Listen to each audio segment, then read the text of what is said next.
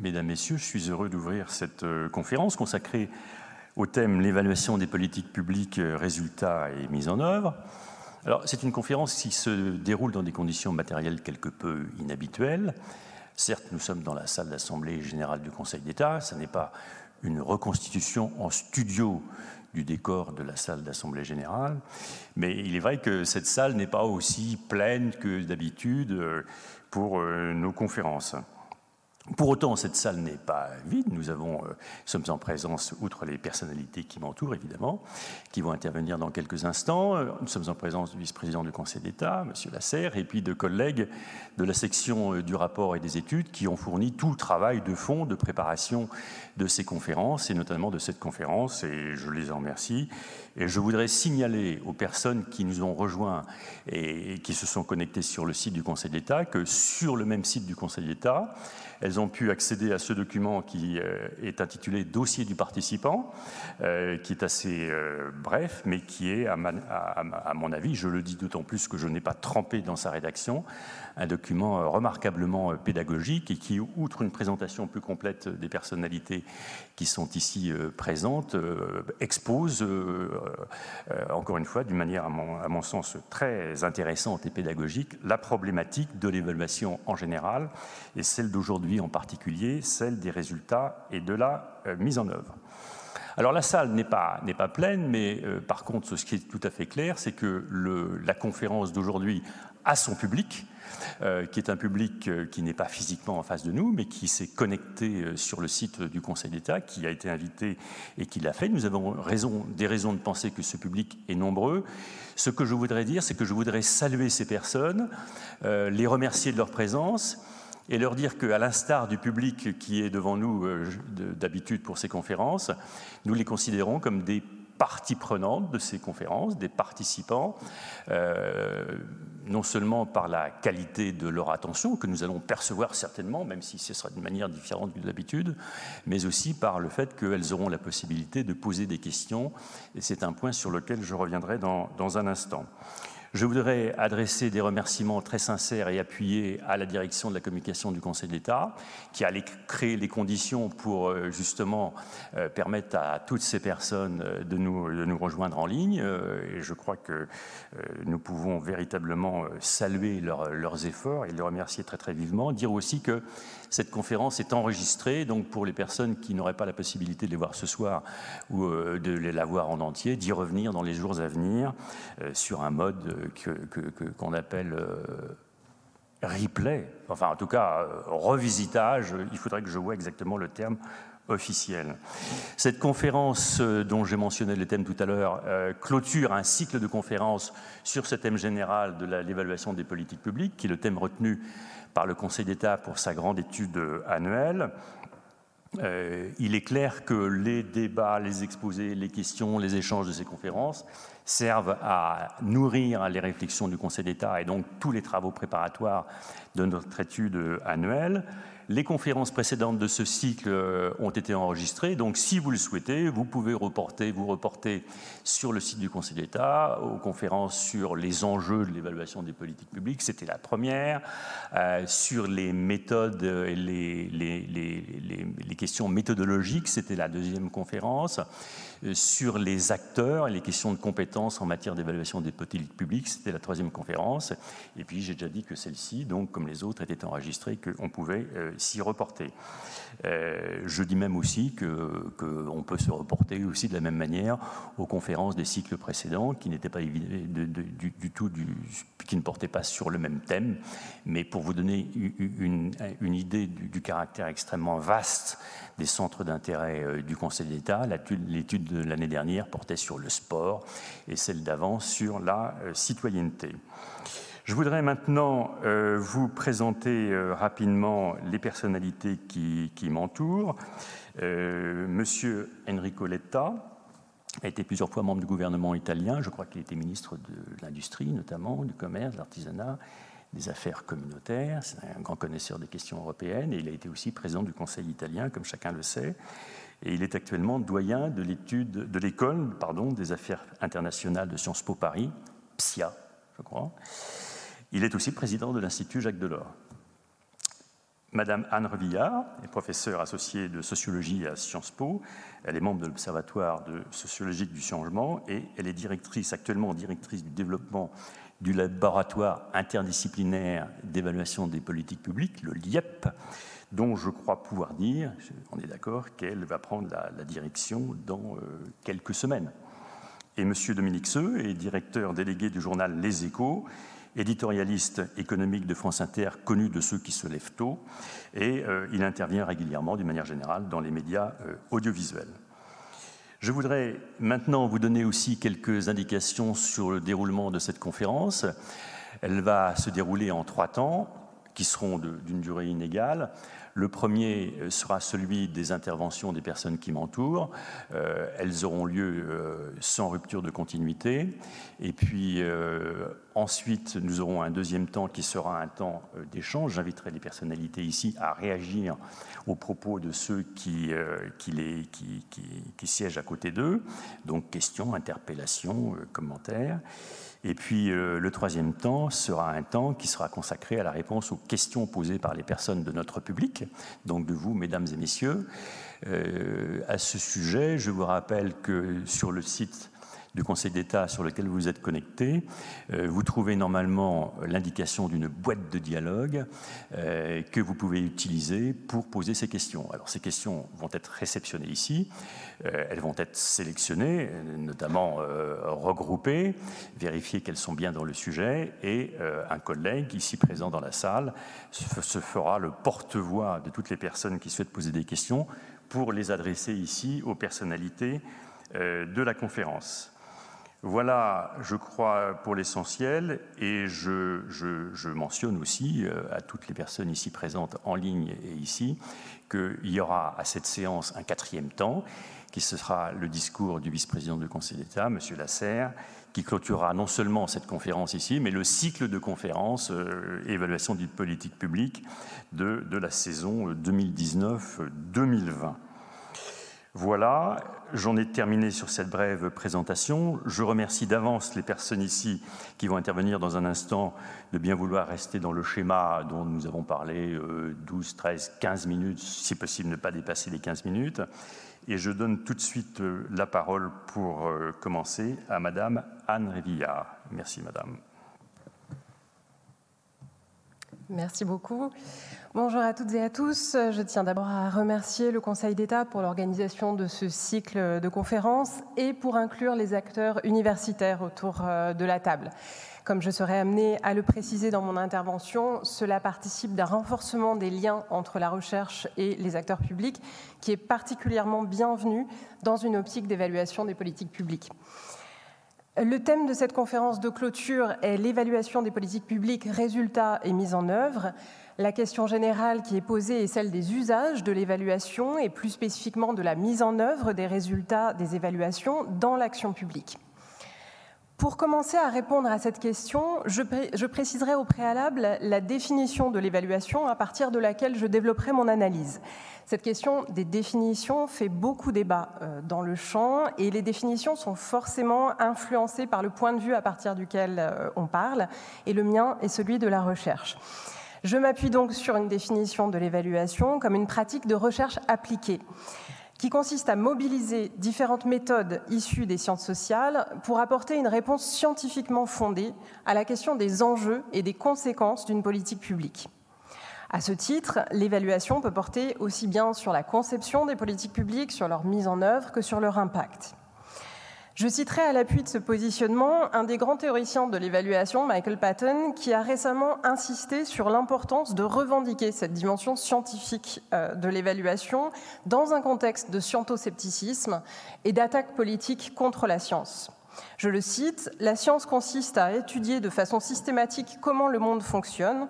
La science de l'évaluation consiste à étudier de façon systématique comment et avec quel succès des interventions visant à changer le monde fonctionnent. L'évaluation peut donc se définir comme une pratique de sciences sociales appliquées visant la production de connaissances utiles pour l'action publique. Ce positionnement à l'interface entre recherche et action publique soulève de nombreuses difficultés qui ont été anciennement théorisées par les sciences sociales et qui sont toujours d'actualité.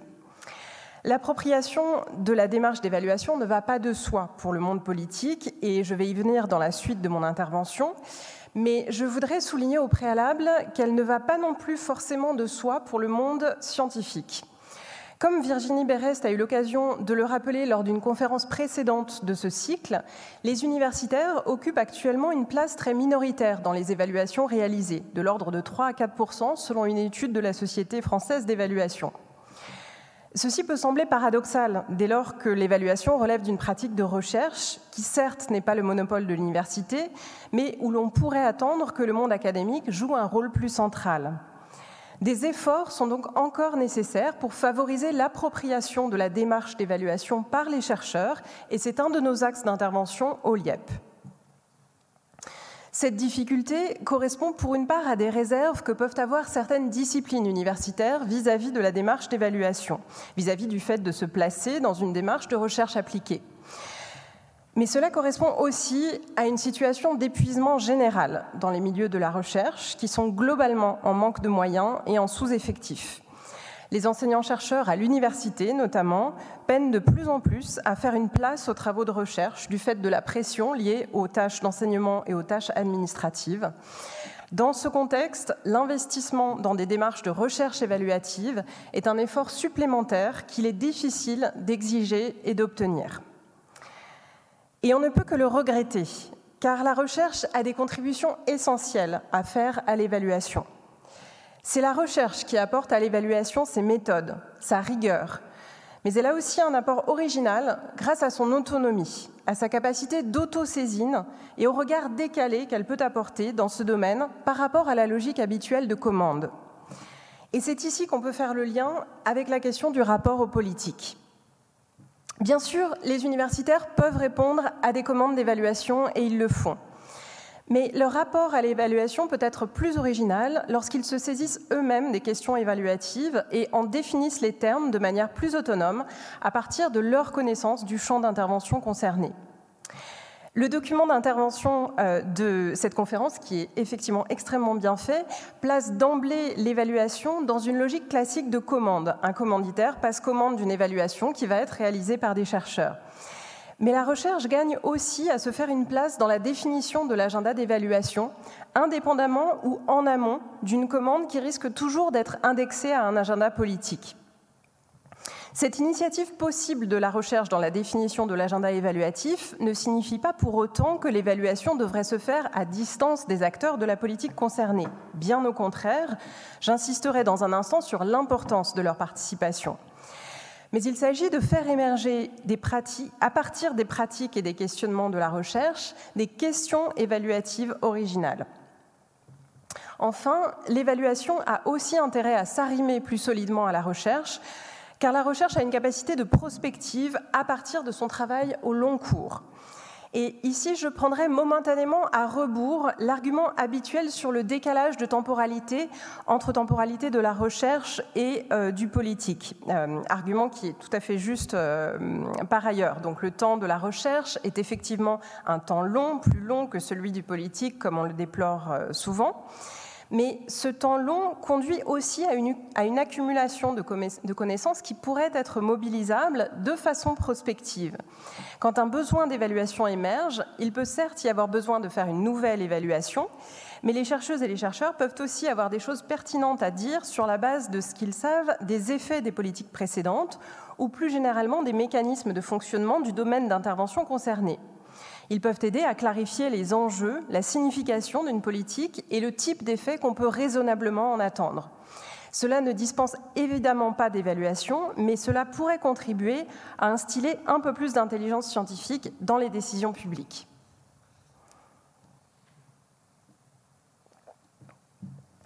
J'en viens donc à l'enjeu de l'appropriation de l'évaluation par les pouvoirs publics. Je voudrais d'abord souligner qu'il n'y a rien d'étonnant à ce que la prise de décision en matière de politique publique prenne peu appui sur l'évaluation. Carol Weiss, une autre figure centrale du champ de l'évaluation, le soulignait dès la fin des années 80 dans un article intitulé Si seulement les décisions de politique publique reposaient uniquement sur l'information.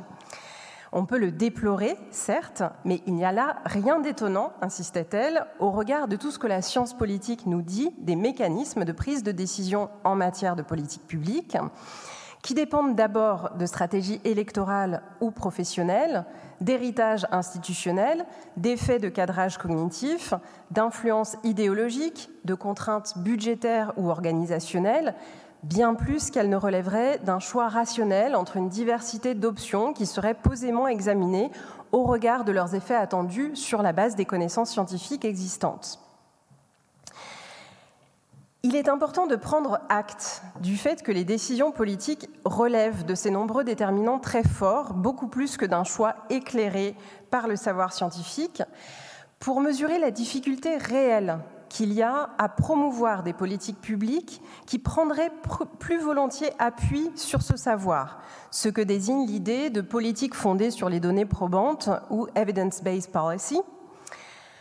Quand on sait ce que nous dit la science politique sur les modalités effectives de prise de décision politique, on peut alors prendre toute la mesure du risque qu'il y a à ce que ce courant de l'evidence-based policy ne débouche sur la production de policy-based evidence, c'est-à-dire de données supposées probantes reposant en réalité sur des orientations politiques préalablement adoptées, auxquelles elles viennent donner une caution scientifique. Le risque est réel et sérieux, et il impose une vigilance particulière et même une intransigeance sur les garanties données à l'indépendance des évaluations. Deuxième mise au point importante, cette réalité étant posée, sur le plan normatif, l'utilisation de l'évaluation dans l'action publique ne devrait pas non plus être conçue selon un modèle où l'évaluation dicterait aux politiques publiques les décisions à prendre. Et je rejoins tout à fait euh, le document préparatif euh, de cette conférence sur ce point. La décision politique engage, comme son nom l'indique, des dimensions proprement politiques, des choix de valeur, euh, de la délibération. C'est une activité d'une autre nature que l'activité qui consiste à analyser l'action publique et ses conséquences. Ce que peut faire l'évaluation, c'est aider à clarifier les enjeux d'une politique, à expliciter les valeurs qui la sous-tendent, mais aussi euh, aider à anticiper les difficultés de la mise en œuvre et anticiper et documenter ses conséquences probables. L'appui sur l'évaluation peut aider les responsables politiques à prendre des décisions plus informées, mais la décision reste une décision politique. Troisième remarque, l'enjeu politique de l'évaluation ne se résume pas à un face-à-face entre évaluateurs et décideurs. L'évaluation répond à un enjeu démocratique beaucoup plus fondamental. Comme le souligne Patrice Durand dans ses travaux sur la question, dans un régime rationnel légal au sens de Weber, la légitimité des pouvoirs publics devrait logiquement reposer sur l'efficacité de leur action. Et l'évaluation est alors un levier démocratique essentiel en tant qu'elle met en évidence les conséquences réelles et anticipées des interventions des pouvoirs publics et permet de juger de leur efficacité. Elle permet donc de placer les dirigeants face à leurs responsabilités, que ce soit ex ante ou ex post. Dans cette optique, le public de l'évaluation, ce sont bien sûr euh, les dirigeantes et les dirigeants qui sont ainsi placés face à leurs responsabilités, mais ce sont aussi et surtout les citoyennes et les citoyens qui, en démocratie, sont les arbitres en dernier ressort euh, de la légitimité des pouvoirs publics par le vote. Donc l'appropriation de l'évaluation par les citoyens est essentielle, d'où aussi, on y reviendra sûrement, le rôle de l'information et du journalisme dans cette affaire. Ces précisions étant apportées, comment peut-on favoriser une meilleure intégration de l'évaluation dans la conduite des politiques publiques? Euh, Je développerai à ce sujet trois idées. Le premier élément de réponse issu des travaux sur la question en évaluation est l'importance de la participation des parties prenantes au processus d'évaluation, qu'il s'agisse des décideurs, mais aussi des agents de la mise en œuvre et du public cible. Plus les parties prenantes de la politique évaluée sont associées à la conception et à la mise en œuvre de l'évaluation, plus on favorisera l'appropriation de celle-ci.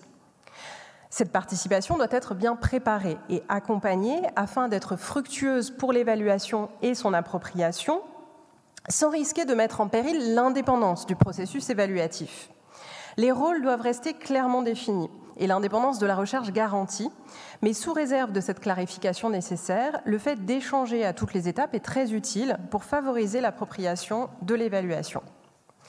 Et je voudrais insister à ce sujet sur le fait que l'apport de l'évaluation à cet égard ne doit pas être conçu seulement sous l'angle de l'apport des résultats, des conclusions du type est-ce que telle intervention fonctionne ou ne fonctionne pas, mais aussi sous l'angle du processus réflexif induit par la démarche d'évaluation qui pousse à réfléchir sur les enjeux de la politique, ses objectifs, euh, les valeurs qui la sous-tendent, le fait de se placer dans une démarche d'évaluation induit une réflexivité qui n'est pas toujours initialement présente dans l'action publique, du fait par exemple de valeurs qui sont tellement prégnantes qu'elles ne sont jamais rendues explicites, ou de phénomènes de dépendance au sentier emprunté qui font en sorte qu'on n'identifie pas les alternatives possibles à la politique qu'on est en train de mettre en œuvre.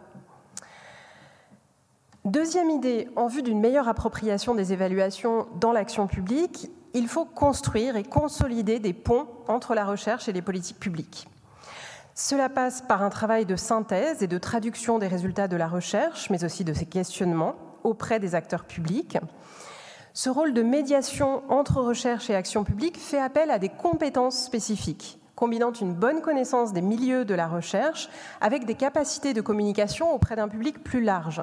Il y a là très concrètement des métiers à développer autour de cette fonction de courtage ou de médiation de connaissances. Cela passe aussi du côté de la recherche par le développement et la valorisation de pratiques de synthèse des connaissances existantes par le biais notamment des revues de littérature. Les pratiques de revue systématique de littérature sont devenues sur le plan international un outil de plus en plus utilisé euh, en évaluation des politiques publiques. Or, elles restent peu courantes en France relativement à d'autres pays, qu'il s'agisse de leur production par les chercheurs ou de leur usage par les acteurs publics. Du côté des chercheurs, cela suppose de mieux valoriser un format de publication qui est souvent jugé secondaire et inégalement valorisé selon les disciplines. Mais encore une fois, au-delà des efforts que les uns et les autres peuvent faire en ce sens, le renforcement des ponts entre recherche et action publique passe surtout par le développement de métiers spécifiques. Troisièmement, et dans le prolongement de cette dernière idée, il faut plus généralement réfléchir à la question de l'appropriation des évaluations dans des termes institutionnels et organisationnels. Insuffler une culture de l'évaluation dans l'action publique en France, cela ne peut justement pas se faire sur la base d'un simple souffle culturel ou de l'invocation de grands principes. Il faut que cela ait une base institutionnelle, organisationnelle, en termes de financement, de, retour, de ressources humaines, et c'est dans ces termes très concrets qu'il faut réfléchir au développement des pratiques évaluatives. L'évaluation suppose des ressources humaines, du temps, des financements, des supports de publication, des métiers spécifiques. Cela passe par euh, du soutien à la recherche et aux fonctions intermédiaires entre la recherche et l'action publique, mais aussi par le développement de services plus conséquents dédiés à cette mission d'évaluation au sein des institutions publiques qui ont cette vocation. Par exemple, le Parlement dispose actuellement de moyens bien trop insuffisants pour remplir sa mission dédiée aux études d'impact. C'est donc, à mon sens, en jouant sur ces différents leviers, à la fois du côté de la recherche et euh, de l'action publique, que l'on pourra favoriser une meilleure appropriation des évaluations. Je vous remercie pour votre attention. Je vous remercie à la fois pour le contenu de vos propos très intéressants et à la fois pour le cadrage extrêmement rigoureux, notamment temporel. Merci beaucoup. Je donne tout de suite la parole à Monsieur Dominique Seux. Bonjour à tous et, à toutes, merci de, m'accueillir. Alors je suis euh, un journaliste, euh, évidemment, qui n'est pas un acteur euh, politique, un acteur public, et qui n'est ni, un conseil ni un universitaire, et donc je n'aurai pas la hauteur d'approche que vous venez d'entendre. Je vais essayer simplement d'avoir quelques réflexions concrètes sur, et pratiques sur la façon dont nous, les médias, et d'une certaine manière l'opinion, peut-être que euh, euh, je, vais prendre le risque d'incarner un petit peu ce que peut penser l'opinion, euh, comment l'opinion voit les questions d'évaluation des, politiques publiques. j'ai le double regard, j'ai l'immense chance d'être à la fois dans un média spécialisé, les échos, médias économiques, pointu, et un média généraliste, France Inter. Vous avez eu la gentillesse de le dire tout à l'heure, ce qui permet de, de balancer les approches techniques pointues et les approches plus généralistes d'un grand public. Euh, on va peut-être d'abord évacuer quelques pensées que certains de personnes qui nous regardent, euh, qui traversent certains de, ceux des pensées de ceux qui nous regardent. première pensée sans doute, euh, les médias sont dans le temps court, ils tournent des pages, donc les évaluations et les retours d'expérience ne les intéressent pas.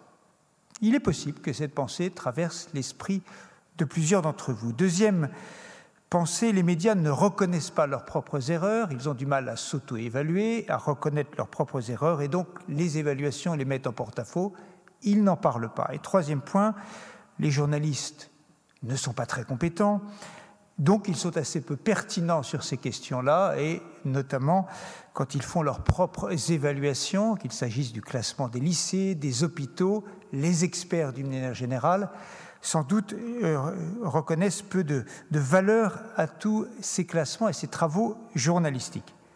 Je crois que c'est vrai dans les trois cas. Je crois qu'il est vrai que les médias sont dans un temps court, qui n'est pas celui d'évaluation. Je crois que les médias ont une propension à peu reconnaître leurs erreurs et je crois que les journalistes ne sont pas aussi compétents que les experts. C'est vrai, je peux faire un mea culpa, mais ça ne changera pas grand-chose parce que c'est comme ça. Une fois cela dit, je vais être très concret. Quelles sont les exigences des temps euh, actuels qui poussent à beaucoup plus d'évaluation? La première est toute simple, c'est que cette année, les dépenses publiques vont atteindre 64% du produit intérieur brut. Ça ne s'est jamais produit. Je ne suis même pas certain que pendant la dernière guerre mondiale, la deuxième guerre mondiale, les dépenses publiques aient, atteint un tel niveau. Et donc, il y a une exigence du bon emploi des fonds publics qui est évidemment euh, encore plus euh, actuelle qu'elle ne l'était il y a simplement au mois de février. Deuxième point, euh, le Covid. La Covid. Le Covid-19 est un peu embarrassant sur les questions d'évaluation et notamment sur la question de la temporalité. Parce que, bien sûr, euh, il faudra des années pour évaluer correctement, en dépit des, commissions d'enquête qui travaillent sur le sujet depuis hier, pour évaluer correctement la façon dont les pouvoirs publics ont, réussi, ont réagi. Et en même temps, l'opinion a besoin tout de suite, maintenant, de savoir ce qu'il en est sur les questions, les masques que chacun ou presque porte ici, sur les questions des tests, sur le bilan, sur la balance entre les avantages et les inconvénients du déconfinement. On peut naturellement se dire que le temps long est celui de l'évaluation, mais en réalité, il y a une demande sociale d'une évaluation très rapide et comment faire.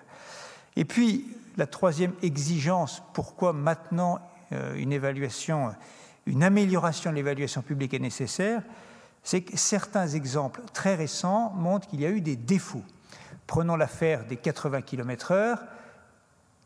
Pourquoi le pouvoir politique n'a-t-il pas été averti que cela déclencherait dans l'opinion publique une telle euh, hostilité, alors que les raisons techniques, sécurité routière, euh, d'équipement, euh, plaidaient évidemment en faveur du 80 km/h. C'est la même chose, et c'est encore plus vrai pour les, la hausse du prix des carburants. Mal évalué, ex une décision politique a été mal évaluée ex ante, et j'évoquais les questions d'achat de masques. C'est évidemment euh, une question qui se posera euh, dans les, euh, dans, les, dans les mois qui viennent. Que s'est-il passé vraiment? Alors, si on rentre maintenant sur le, plus dans, le détail des choses, bien évidemment, il faut avoir conscience, et nous avons conscience, observateurs, que l'évaluation est beaucoup plus difficile quand il s'agit de secteur public et d'affaires publiques que d'affaires privées. Euh, l'évaluation dans le secteur privé, privé, dans les entreprises, est relativement facile parce que les indicateurs sont devant nous, le chiffre d'affaires, le résultat, c'est l'impact sur le résultat qui détermine la qualité ou pas, pour l'essentiel, d'une action dans une entreprise. Naturellement, les choses sont en train de changer avec la raison d'être. Les entreprises élargissent leur champ d'observation, mais les choses, au fond, sont quand même assez simples.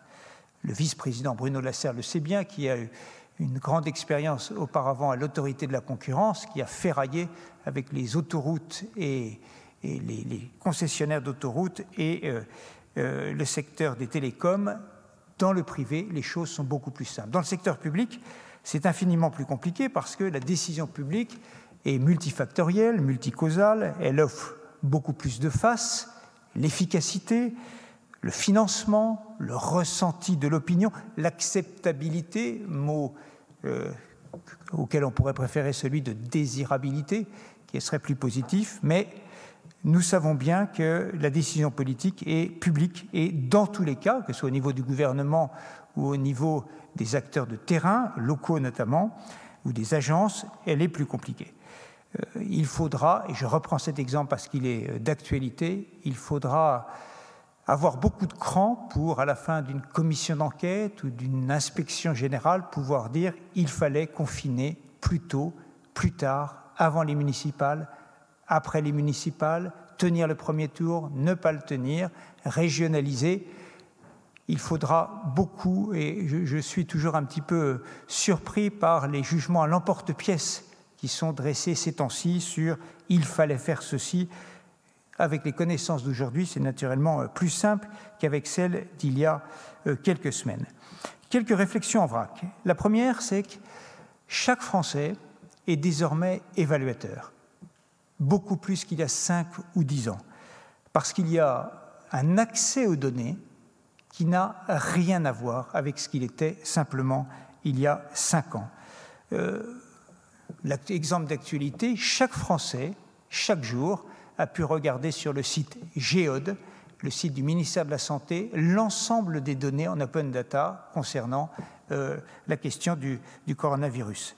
Les ONG sont des acteurs parmi d'autres, qui apportent des données qui n'existaient pas. Et donc le travail d'évaluation des politiques publiques euh, ne peut plus se faire, n'est plus entre les seules mains des professionnels de l'évaluation, euh, même élargi, il est entre les mains de chacun d'entre nous. Ce qui impose aux évaluateurs, qu'ils soient euh, universitaires, du Conseil d'État, de la Cour des comptes, d'adopter sans doute, et c'est le cas, et ça a évolué euh, beaucoup depuis une quinzaine d'années, un langage beaucoup plus simple, accessible, clair, infographé, euh, des résumés, un travail considérable en clair, une certaine, qui n'existe plus, langue de bois administrative et technocratique n'est tout simplement plus admise. Je ne dis pas admissible, mais admise par l'opinion euh, aujourd'hui. Et heureusement, les choses ont énormément changé que ce soit bien sûr ici, mais aussi dans le domaine judiciaire, à la Cour de cassation, par exemple. Deuxième point, il y a, du point de vue de l'opinion et des médias, une surabondance, et je dis bien une surabondance des sources d'évaluation avec une difficulté à, hiérarchiser leur qualité. Il y a bien sûr le Conseil, les, ceux qui ne font, euh, euh, dont, l'expertise ne fait naturellement aucun doute, mais euh, la Cour des comptes, le Conseil d'État, le Conseil de santé publique, le Conseil des prélèvements obligatoires, France Stratégie et quelques autres. D'autres ont une qualité d'expertise, disons, plus discutable, et pourtant les médias leur accordent souvent autant de place. C'est une difficulté. Et c'est une difficulté sur laquelle les médias devraient être plus attentifs, auxquels les médias devraient être plus attentifs. Nous avons une difficulté. Nous mettons un peu nos médias tous sur le même plan et il faudrait évoluer. Troisième point, je crois qu'il y a dans le système d'évaluation français, mais c'est une réaction à chaud comme ça, des trous béants dans la raquette. Je vois dans le domaine de l'éducation, il est assez curieux qu'il faille faire appel euh, au classement PISA pour avoir des idées précises sur la façon dont l'éducation fonctionne aujourd'hui. Je crois que c'est pourquoi n'avons-nous pas été capables de mettre en place des systèmes d'évaluation pertinents? Ils existent, mais crédibles, il y a encore sans doute du travail. Quatrième point, il faut mettre euh, en valeur, et je crois que les, médias en ont conscience, il y a des évaluations très réussies qui ont changé la donne. Je pense notamment en ce qui concerne les allègements de cotisations sociales. C'est un peu pointu, c'est un peu technique, pardon pour ceux qui euh, nous regardent et nous écoutent pour, ce point-là, mais j'ai vu une politique changer. Il y a eu pendant des décennies, euh, des années, des discussions sur l'efficacité de ces politiques d'allègement de cotisations sociales et des travaux de l'INSEE, complétés par d'autres, ont mis un point définitif pour dire oui, ils sont efficaces. Et je crois euh, que cela confirme que les évaluations produisent des effets très concrets. Il y a une interrogation sur les études d'impact en tant qu'observateur. Et je repense à l'étude d'impact sur les retraites, le projet de loi retraite qui est arrivé, environ 1000 pages, très bien faite, un peu tardif sans doute, Mais la question qui est posée, je ne rentre pas sur le fond et, la qualité du travail, évidemment, mais ça incite à une réflexion. Les études d'impact préalables au projet de loi ou accompagnant les projets de loi, par qui doivent-elles être faites? Doivent-elles être faites systématiquement par le gouvernement? Pourrait-on envisager des organismes qui, sans être, euh, tout en étant dans la sphère publique, euh, puissent participer et donner une crédibilité aux études d'impact? Euh, En tant qu'observateur, je, vais prendre l'exemple aussi des lois de finances. je consulte beaucoup depuis la LOLF les indicateurs des bleus budgétaires ils sont plus ou moins inégaux. Un travail considérable a été fait par la direction du budget et les ministères, mais euh, on sent qu'ils sont parfois un peu politiques dans le choix des indicateurs. Une instance extérieure ne devrait-elle pas, je ne sais pas si le mot certifié le bon, mais accompagner l'élaboration de ces évaluations. Si je prends un regard un tout petit peu plus euh, général, euh, je crois que les, évaluations en France ont longtemps été très juridiques et très financières. Juridiques, et c'est nécessaire, et c'est évidemment le, cas ici, financière, la Cour des comptes. Euh, la France a peut-être eu du mal à trouver le bon lieu de l'évaluation en termes d'efficacité.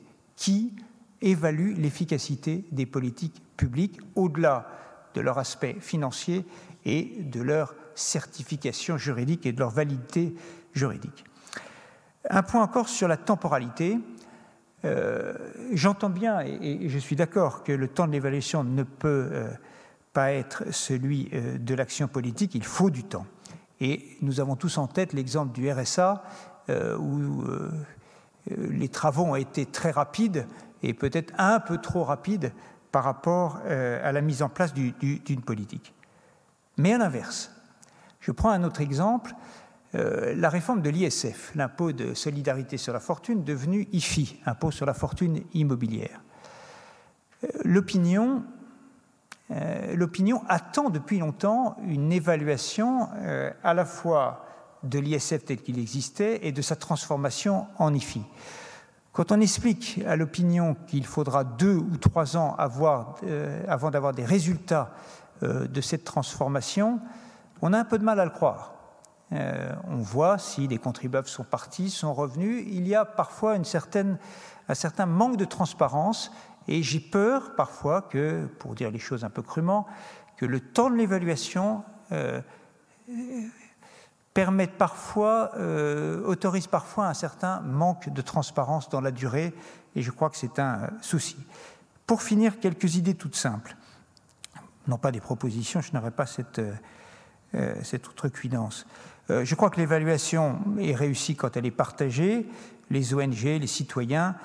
Euh, il y a ce qui sera annoncé après-demain euh, a des conséquences considérables, c'est la Convention citoyenne pour le climat.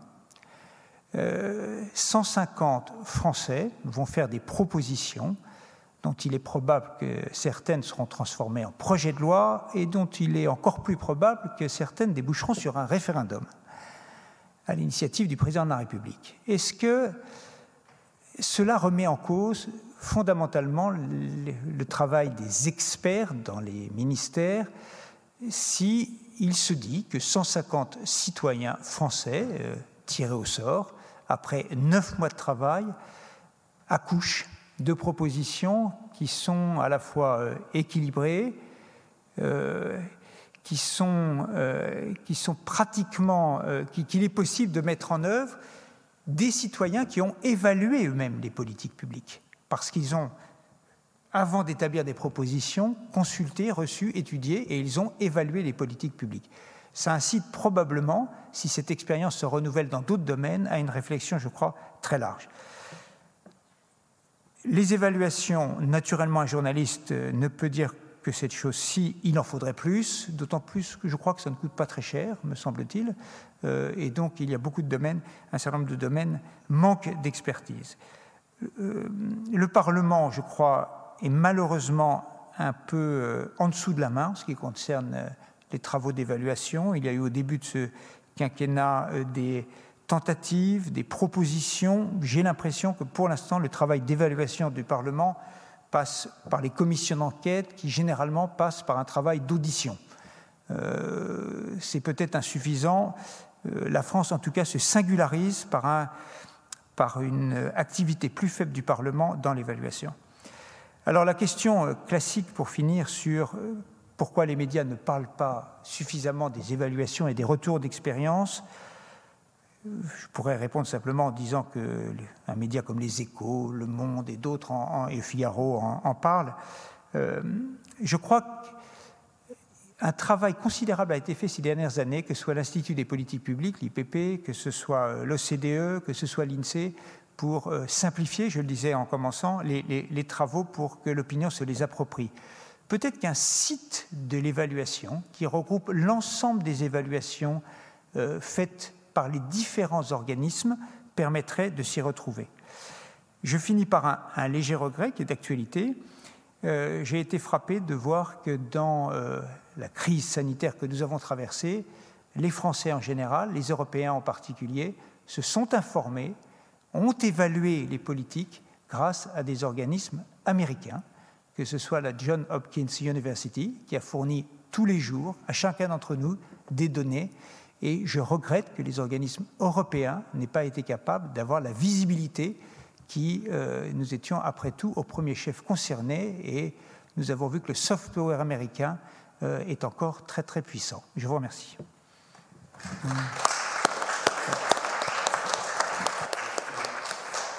Merci beaucoup. Je donne tout de suite la parole à Monsieur Enrico Letta. Merci beaucoup. Je remercie particulièrement le vice-président euh, Bruno Lasserre pour cette euh, invitation. Je suis ravi d'être là et je suis ravi d'avoir eu la possibilité d'écouter ces deux interventions qui ont eu pour moi le mérite de très bien ouvrir cette discussion, mais aussi de la clôturer, de donner déjà tout de suite des très, de très importantes euh, propositions, solutions, et donc je vais euh, chercher de dire la mienne en partant aussi de ce que je viens d'écouter.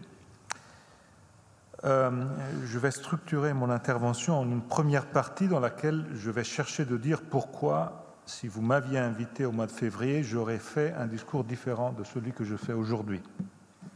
Première partie.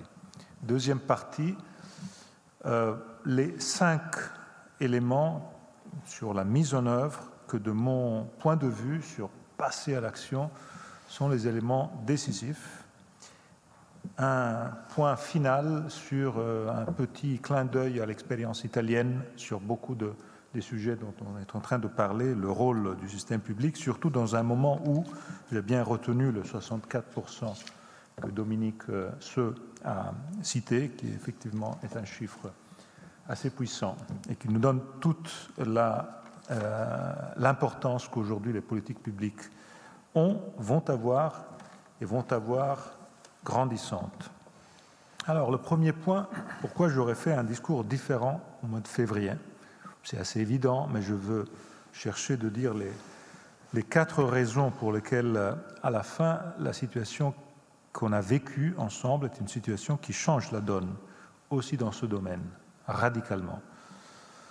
Le premier, on l'a déjà dit, on l'a déjà écouté, parce qu'il y a une montée sans limite du niveau des attentes par rapport aux politiques publiques.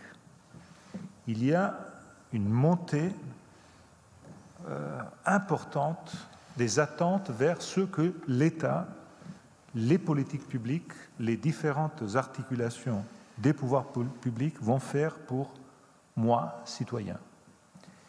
Et on n'était pas dans ce euh, même mood il y a dix ans, lors de la crise et de la récession qu'on a vécue entre 2008 et 2012. C'était même euh, l'opposé, c'était même le contraire.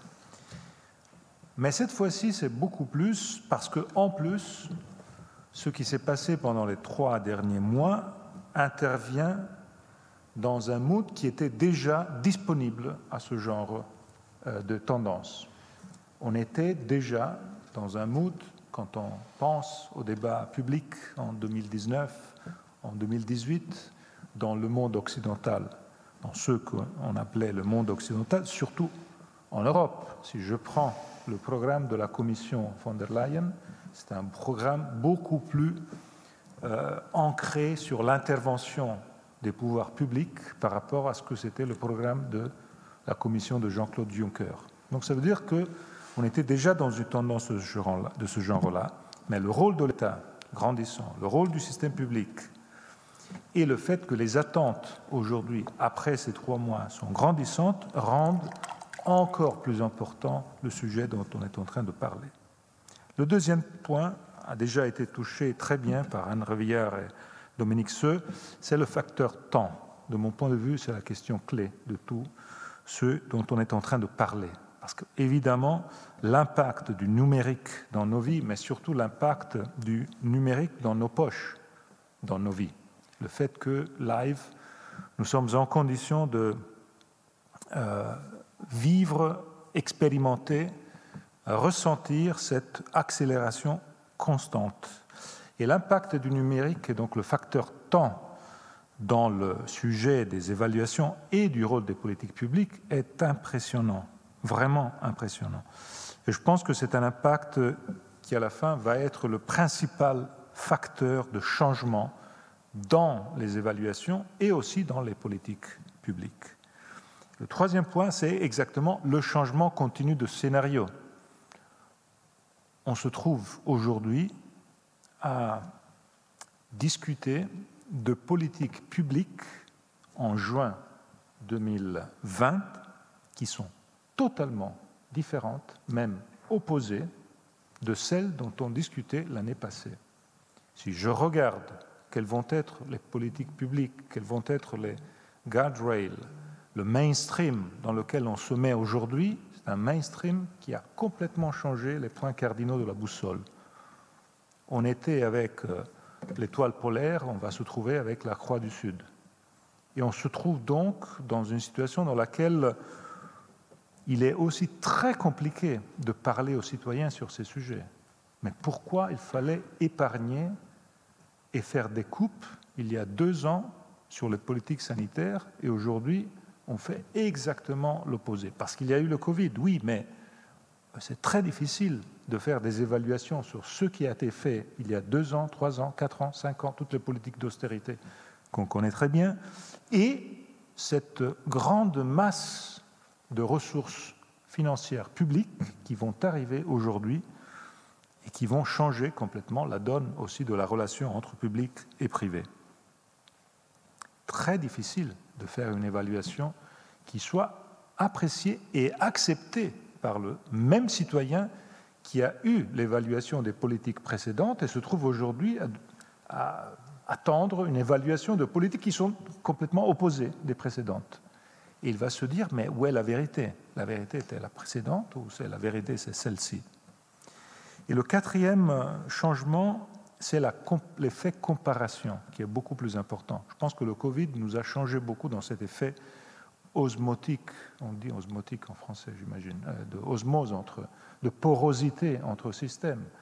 Désormais, chacun regarde ce que fait l'autre. On l'a vu pendant ce qui s'est passé dans le Covid et euh, une grande partie de l'info de la presse, euh, Dominique, a été centrée sur nous on fait comme ça, les voisins font comme ça. Et ça, c'était la chose peut-être la plus importante des informations qui passaient chaque matin en termes de politique publique. Et donc, dans le secteur de l'évaluation, c'est exactement la même chose. Et c'est un changement énorme, parce que ce n'était pas comme ça il y a seulement cinq mois. Et alors, euh, mes cinq points sur euh, qu'est-ce que ça veut dire passer à l'action? Le premier, c'est autour du, du, facteur temps. Je le mets en premier parce que je pense que c'est la question essentielle, peut-être la plus importante de toutes. Je pense que là, la seule possibilité de rendre l'évaluation que nous tous considérons essentielle, si on est là, c'est parce que le Conseil d'État a décidé de mettre au centre ce sujet. Et si on est là, c'est parce que des institutions universitaires, euh, la presse, l'attention qu'on a autour de ce sujet nous dit que c'est important que ça marche. Mais est-ce que cette importance est-ce que la capacité de rendre opérationnelle cette mission dont tous nous partageons l'importance, est-ce qu'elle peut résister au rôle du numérique et du facteur temps? Je pense qu'il faut être là dans une euh, vraie euh, considération de, faisabilité des choses. Et donc je pense qu'il faut un peu bouleverser le monde de l'évaluation en considérant comment est-ce possible de faire en sorte que l'évaluation commence au moment où la politique publique démarre, et non pas avec un travail ex post qui devient automatiquement un travail qui risque d'être gâché. Donc, je vois l'exigence, j'ai des difficultés à imaginer la, façon dans laquelle cette exigence peut être réalisée, mais je vois toute l'importance. Il faut que quand une politique publique démarre, à son intérieur, il y ait déjà la possibilité de l'évaluation. Il faut qu'à son intérieur, grâce au numérique, à la fin, il y ait déjà la possibilité d'une évaluation qui, au fur et à mesure de l'évolution de cette politique, puisse devenir un fait concret et puisse donc éviter cette distance temporaire entre la politique qui se met en œuvre et une évaluation qui a un temps qui est un temps loin euh, et très déconnecté. Mon deuxième point est autour, euh, on en a déjà entendu parler très très bien, autour du rôle du citoyen, qui est le rôle central, essentiel. Et là, j'avais moi aussi moi-même noté dans, les notes de mon, euh, de mon intervention la question de la Convention citoyenne sur le climat. Je le vois, ce sujet, venir aussi au niveau européen, parce que la prochaine conférence sur l'avenir de l'Europe, qui devait avoir commencé le 9 mai, qui a été, dont le, commencement a été reporté au mois de probablement de octobre et qui va prendre euh, jusqu'à 2022, va être une conférence dans laquelle le rôle de la démocratie participative et donc le rôle d'instance participative citoyenne va avoir une grande importance. Alors le sujet essentiel là, c'est le fait que euh, il est évident, et il faut se le dire, il faut affronter, il faut faire face au sujet, au problème, la relation entre ces formes de participation citoyenne et ce que les instances de la démocratie représentative classique assurent en tant que participation du citoyen.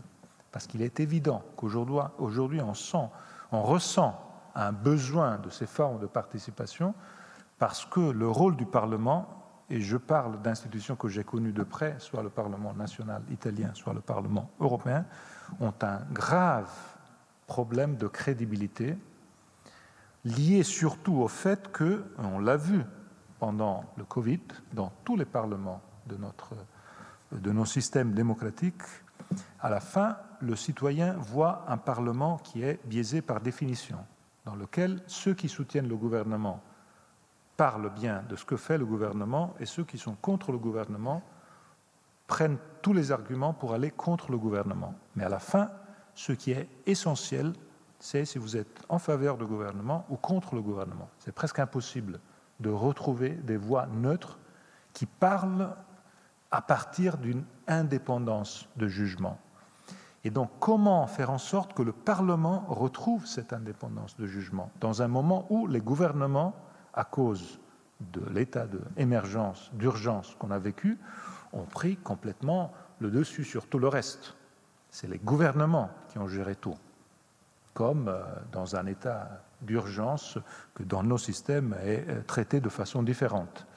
Mais à la fin, ce point est un point clé, parce que le Parlement qui ne réussit pas dans ce système à avoir une crédibilité en tant que tel, mais il est simplement la voix du, du gouvernement ou la voix contre le gouvernement, là c'est un sujet central.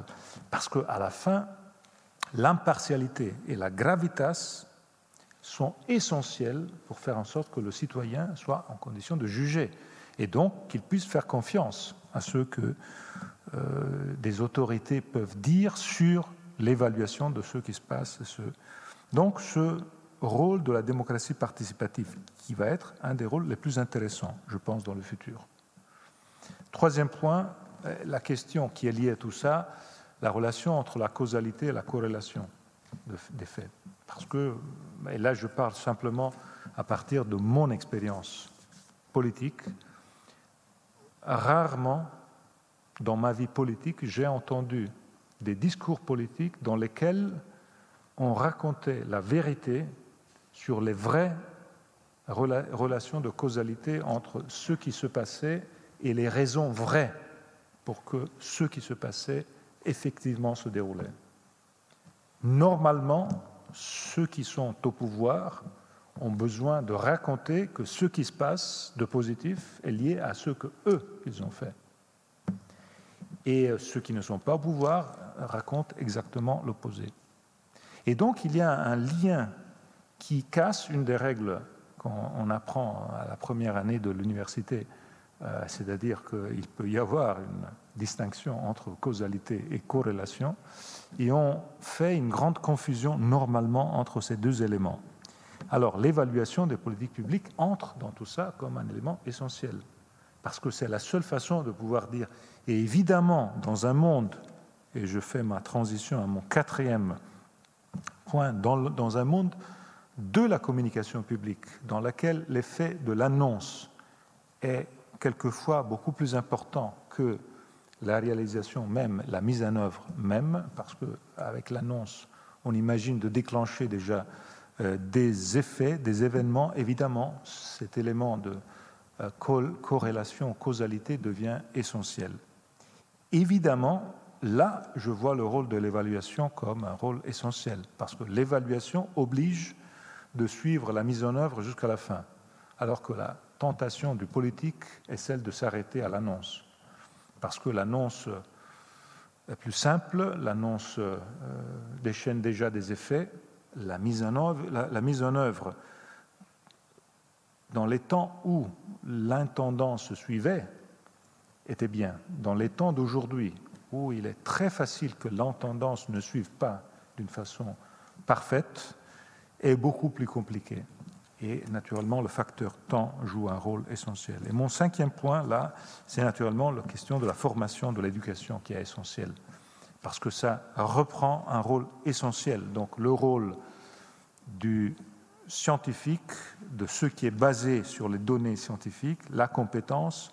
Là, franchement, on a vécu dans, dans cette période du Covid, autour du monde, des expériences qui ne sont pas des expériences très positives. On a vu une relation entre la compétence et le politique sur laquelle il faut, je pense, réfléchir beaucoup.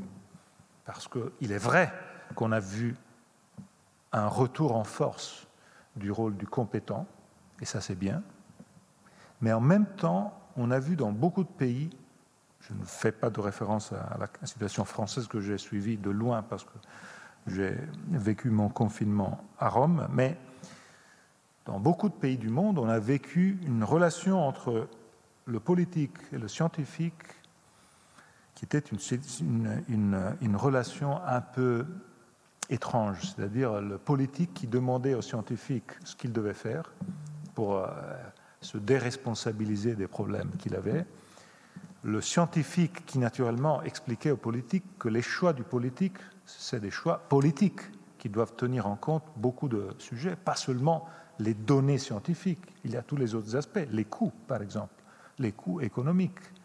Ça fait partie du choix euh, qu'il faut mettre. Donc tout ça, je pense, a mis sous tension cet aspect qui euh, relance beaucoup la, question euh, de, l'éducation. Euh, un tout dernier point sur peut-être un petit clin d'œil à l'expérience italienne des dernières années sur les politiques publiques qui peut être intéressante pour la France, sur trois systèmes que dans mon pays n'ont pas marché et on les avait mis en place en imaginant de moderniser le système. Le premier, c'est le spoil system à l'américaine, qui a été un désastre total. Je cite ce point parce que je ne sais pas ce que ça va ou ce que ça peut donner en France, mais si par hasard en France il y avait la tentation de s'américaniser comme on l'a fait en Italie il y a 20 ans, je suggère euh, d'éviter ça. Il y a beaucoup de choses dans lesquelles les Américains sont très bien, mais ça, ce n'est pas la meilleure, de mon point de vue. C'est-à-dire le système du spoil system appliqué, comme on l'appliquait chez nous, d'une façon vraiment très étendue, a, à la fin, appauvri l'administration publique et le service public, a créé une situation de euh, grande euh, fluidité, flexibilité, euh, a cassé beaucoup de continuité qui était utile. Et aujourd'hui, on se trouve avec un système de pouvoir public qui sont un peu en difficulté, et on l'a vu pendant la crise à cause aussi de ces systèmes. La décentralisation, c'est l'autre sujet que je sais être très au centre du débat en France, mais franchement, ça a été, dans notre cas, ça n'a pas été un succès. L'Italie était un pays très centralisé jusqu'aux années 90. Euh, Puis on a changé et on est passé à un modèle très, très décentralisé. Et à la fin, le résultat de, cette, cet excès de décentralisation, je pense, n'a pas été un résultat très positif. On l'a vécu pendant cette crise même. Je ne dis pas que la décentralisation est négative en elle-même. Je dis simplement que l'expérience qu'on a faite chez nous on était dans un excès de centralisation, on est passé dans un excès de décentralisation. Il faut trouver probablement le juste milieu dans les deux, mais je pense que c'est un sujet important. Et l'autre sujet, c'est la question de la qualité des fonctionnaires publics en termes d'incitation dans le rôle euh, du fonctionnaire public.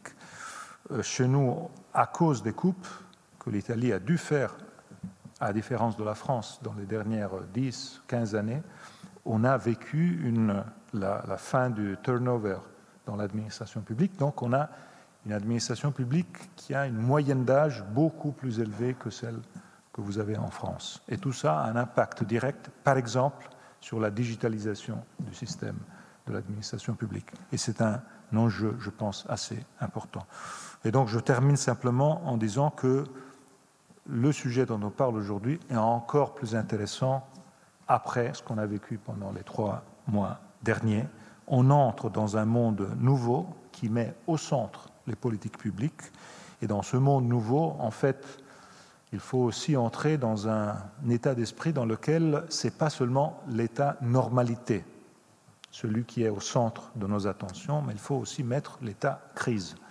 Parce qu'on a compris que ce n'est pas suffisant d'avoir un état normalité qui marche, mais il faut commencer à avoir aussi des états crise capables de marcher parce que la quantité de crises qu'on est en train de vivre, la crise qu'on a vécue, les autres qu'on va vivre, oblige probablement une redéfinition même des pouvoirs publics et de la façon dans laquelle ils sont mis en œuvre. Merci. Bien, merci beaucoup.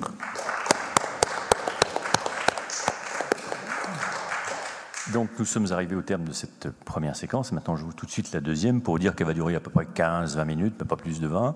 Donc elle est consacrée à des échanges entre vous, voilà, euh, à partir évidemment de ce que vous avez entendu les uns des autres. Est-ce que vous avez la, volonté, l'envie euh, de vous interpeller ou de vous poser des questions je vous, incite à, le faire. Qu'est-ce qui veut commencer?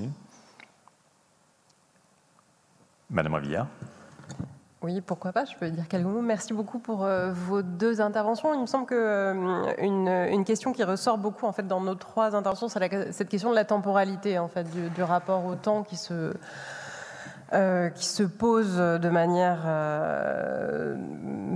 ou dont on a en tout cas une perception peut-être encore plus aiguë du fait de l'accélération temporelle qu'on a vécue du fait d'être dans un, dans un contexte de crise. Et je pense que c'est effectivement un, défi important qui se pose euh, aux démarches évaluatives euh, aujourd'hui. Euh, et donc, je voulais revenir sur plusieurs des, idées évoquées. Monsieur l'État, vous avez évoqué l'idée de notamment d'intégrer la démarche d'évaluation dès l'adoption de la politique publique. Et ça, euh, effectivement, c'est une recommandation euh, essentielle euh, dans, le champ de, l'évaluation, c'est-à-dire qu'il faut évaluer à toutes les étapes, déjà absolument ex ante, déjà réfléchir un petit peu avant de, euh, de, décider et, euh, et, et, ensuite mettre en place des dispositifs qui permettent euh, une évaluation au fil de la politique. puis éventuellement une évaluation ex post.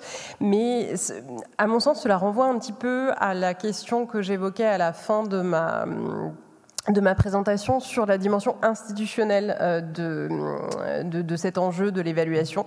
C'est-à-dire que concrètement, je pense qu'il faudrait réfléchir à des dispositifs euh, du, type euh, généraliser l'idée d'une part du budget de chaque politique publique euh, qui serait dédié à cette question euh, de l'évaluation pour voir effectivement ce que les, euh, ce que les politiques font.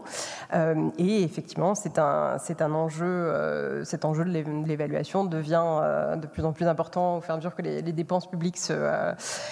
Euh, augmente. Et là-dessus, il y a un effet de, contexte intéressant. ce, que, ce que vous disiez, Monsieur me, me, me, rappelait le contexte d'essor des évaluations en fait dans la la dynamique de Great Society de Johnson dans les années 60, euh, où euh, effectivement c'était beaucoup en réponse à des, critiques sur l'augmentation des, euh, des dépenses publiques. En fait, c'est ça qui avait été beaucoup un moteur en fait de l'essor de la recherche évaluative, c'est que effectivement il y avait cette demande d'accountability face à la, à à la dépense publique. Donc on est peut-être effectivement à nouveau dans ce type de contexte en termes de justification du, retour du recours à l'évaluation. Mais euh, en tout cas, voilà, je pense qu'il va falloir réfléchir à des, éléments institutionnels qui permettent de, euh, systématiser euh, le, fait de penser l'évaluation dès l'amont et dès l'adoption des, politiques publiques pour que ça se fasse de façon, systématique. Et puis par rapport à cet enjeu de la, temporalité, je voudrais à nouveau insister sur cette idée de l'apport prospectif que peut avoir euh, la recherche, c'est-à-dire que euh, euh, oui, par rapport à l'évaluation d'une politique spécifique, il y a toujours un, décalage si on, parle si on parle notamment d'évaluation ex post entre le, le, temps de la décision politique et le temps nécessaire à la recherche sur un programme spécifique. Mais après, on a aussi un volume de connaissances accumulées euh, en évaluation qui permet quand même de dire des choses, d'anticiper un certain nombre de choses euh, sur les, euh, les, difficultés possibles de mise en œuvre, sur les effets possibles de certaines politiques. Ça ne remplace pas les évaluations, mais ça, ça, peut quand même être, être très utile. Ça passe notamment par des, des revues systématiques de, de littérature. Euh, et, c'est notamment essentiel dans une optique d'évaluation ex ante. Et euh, justement, en lien avec cette question de, l'évaluation ex ante et de la question des, des études d'impact, je voulais euh, revenir sur votre. J'ai perçu beaucoup de commentaires dans votre intervention sur la question des acteurs en fait de l'évaluation, cette question de qui évalue. Je pense qu'effectivement, c'est une question essentiel et notamment euh, en France.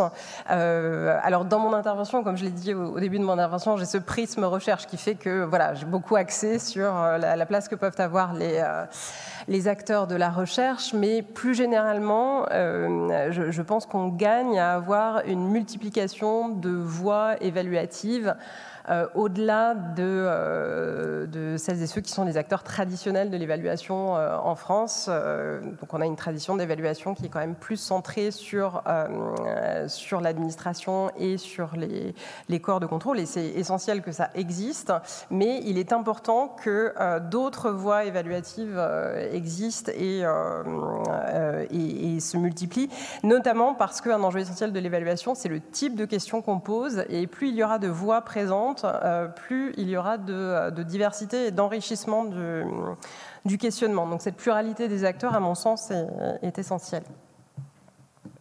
Merci beaucoup. Qu'est-ce qui veut réagir là-dessus, Monsieur Seux? Euh, trois, trois remarques brèves. Oui, alors un, évidemment la nécessité, vous avez entièrement raison de le redire, de croiser les regards, euh, de croiser les regards.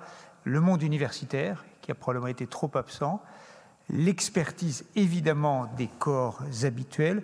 Moi, je regrette que euh, les rapports d'inspection, euh, IGF, IGAS, ne soient pas davantage publics, ou quand ils le sont, c'est toujours un petit peu... Euh, ils servent plutôt à conseiller et renseigner l'exécutif que renseigner le public et l'opinion. alors il est utile parfois il, n'est pas normal que, tout ne soit pas sur la table, bien sûr, mais euh, une publicité, mais c'est ma casquette journalistique naturellement qui me fait dire ça, davantage de publicité est probablement nécessaire.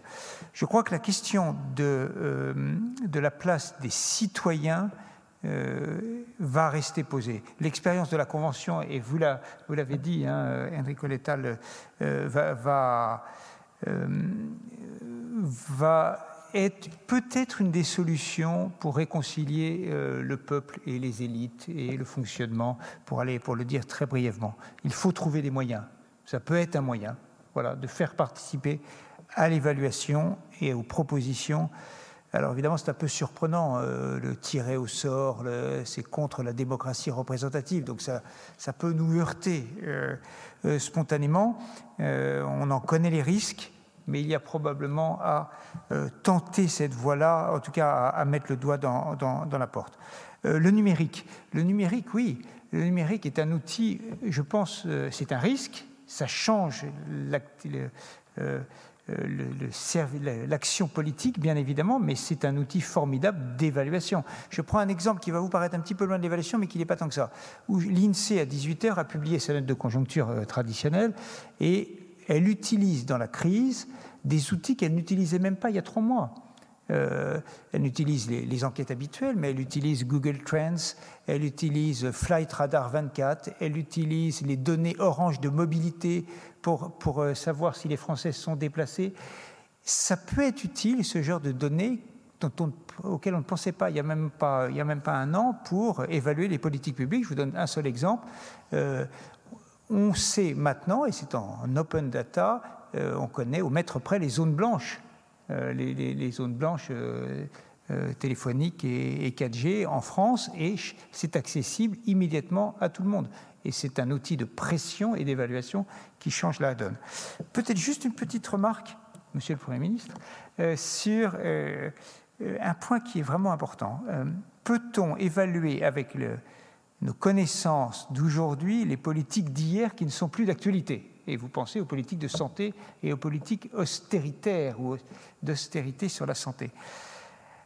Là, euh, il faut aller plus dans le, il faut aller, je crois, dans le, dans, le détail. Est-ce que euh, ce sont les politiques de santé d'hier qui étaient et les volumes de dépenses qui ont été condamnés par l'actualité ou c'est la façon dont elles ont été menées. Les budgets de la santé en France ont continué d'augmenter assez nettement ces dernières années. Mais c'est la répartition de l'enveloppe, la façon dont ça s'est passé, euh, les choix qui ont été faits à l'intérieur, euh, au détriment de l'hôpital, sans aucun doute, qui sont. Et, et, donc je plaiderais peut-être là pour maintenir un peu, et le temps long quand même, de temps en temps, et la distance. Je joue un peu le paradoxe. Monsieur Léta, est-ce que vous voulez répondre sur ce point?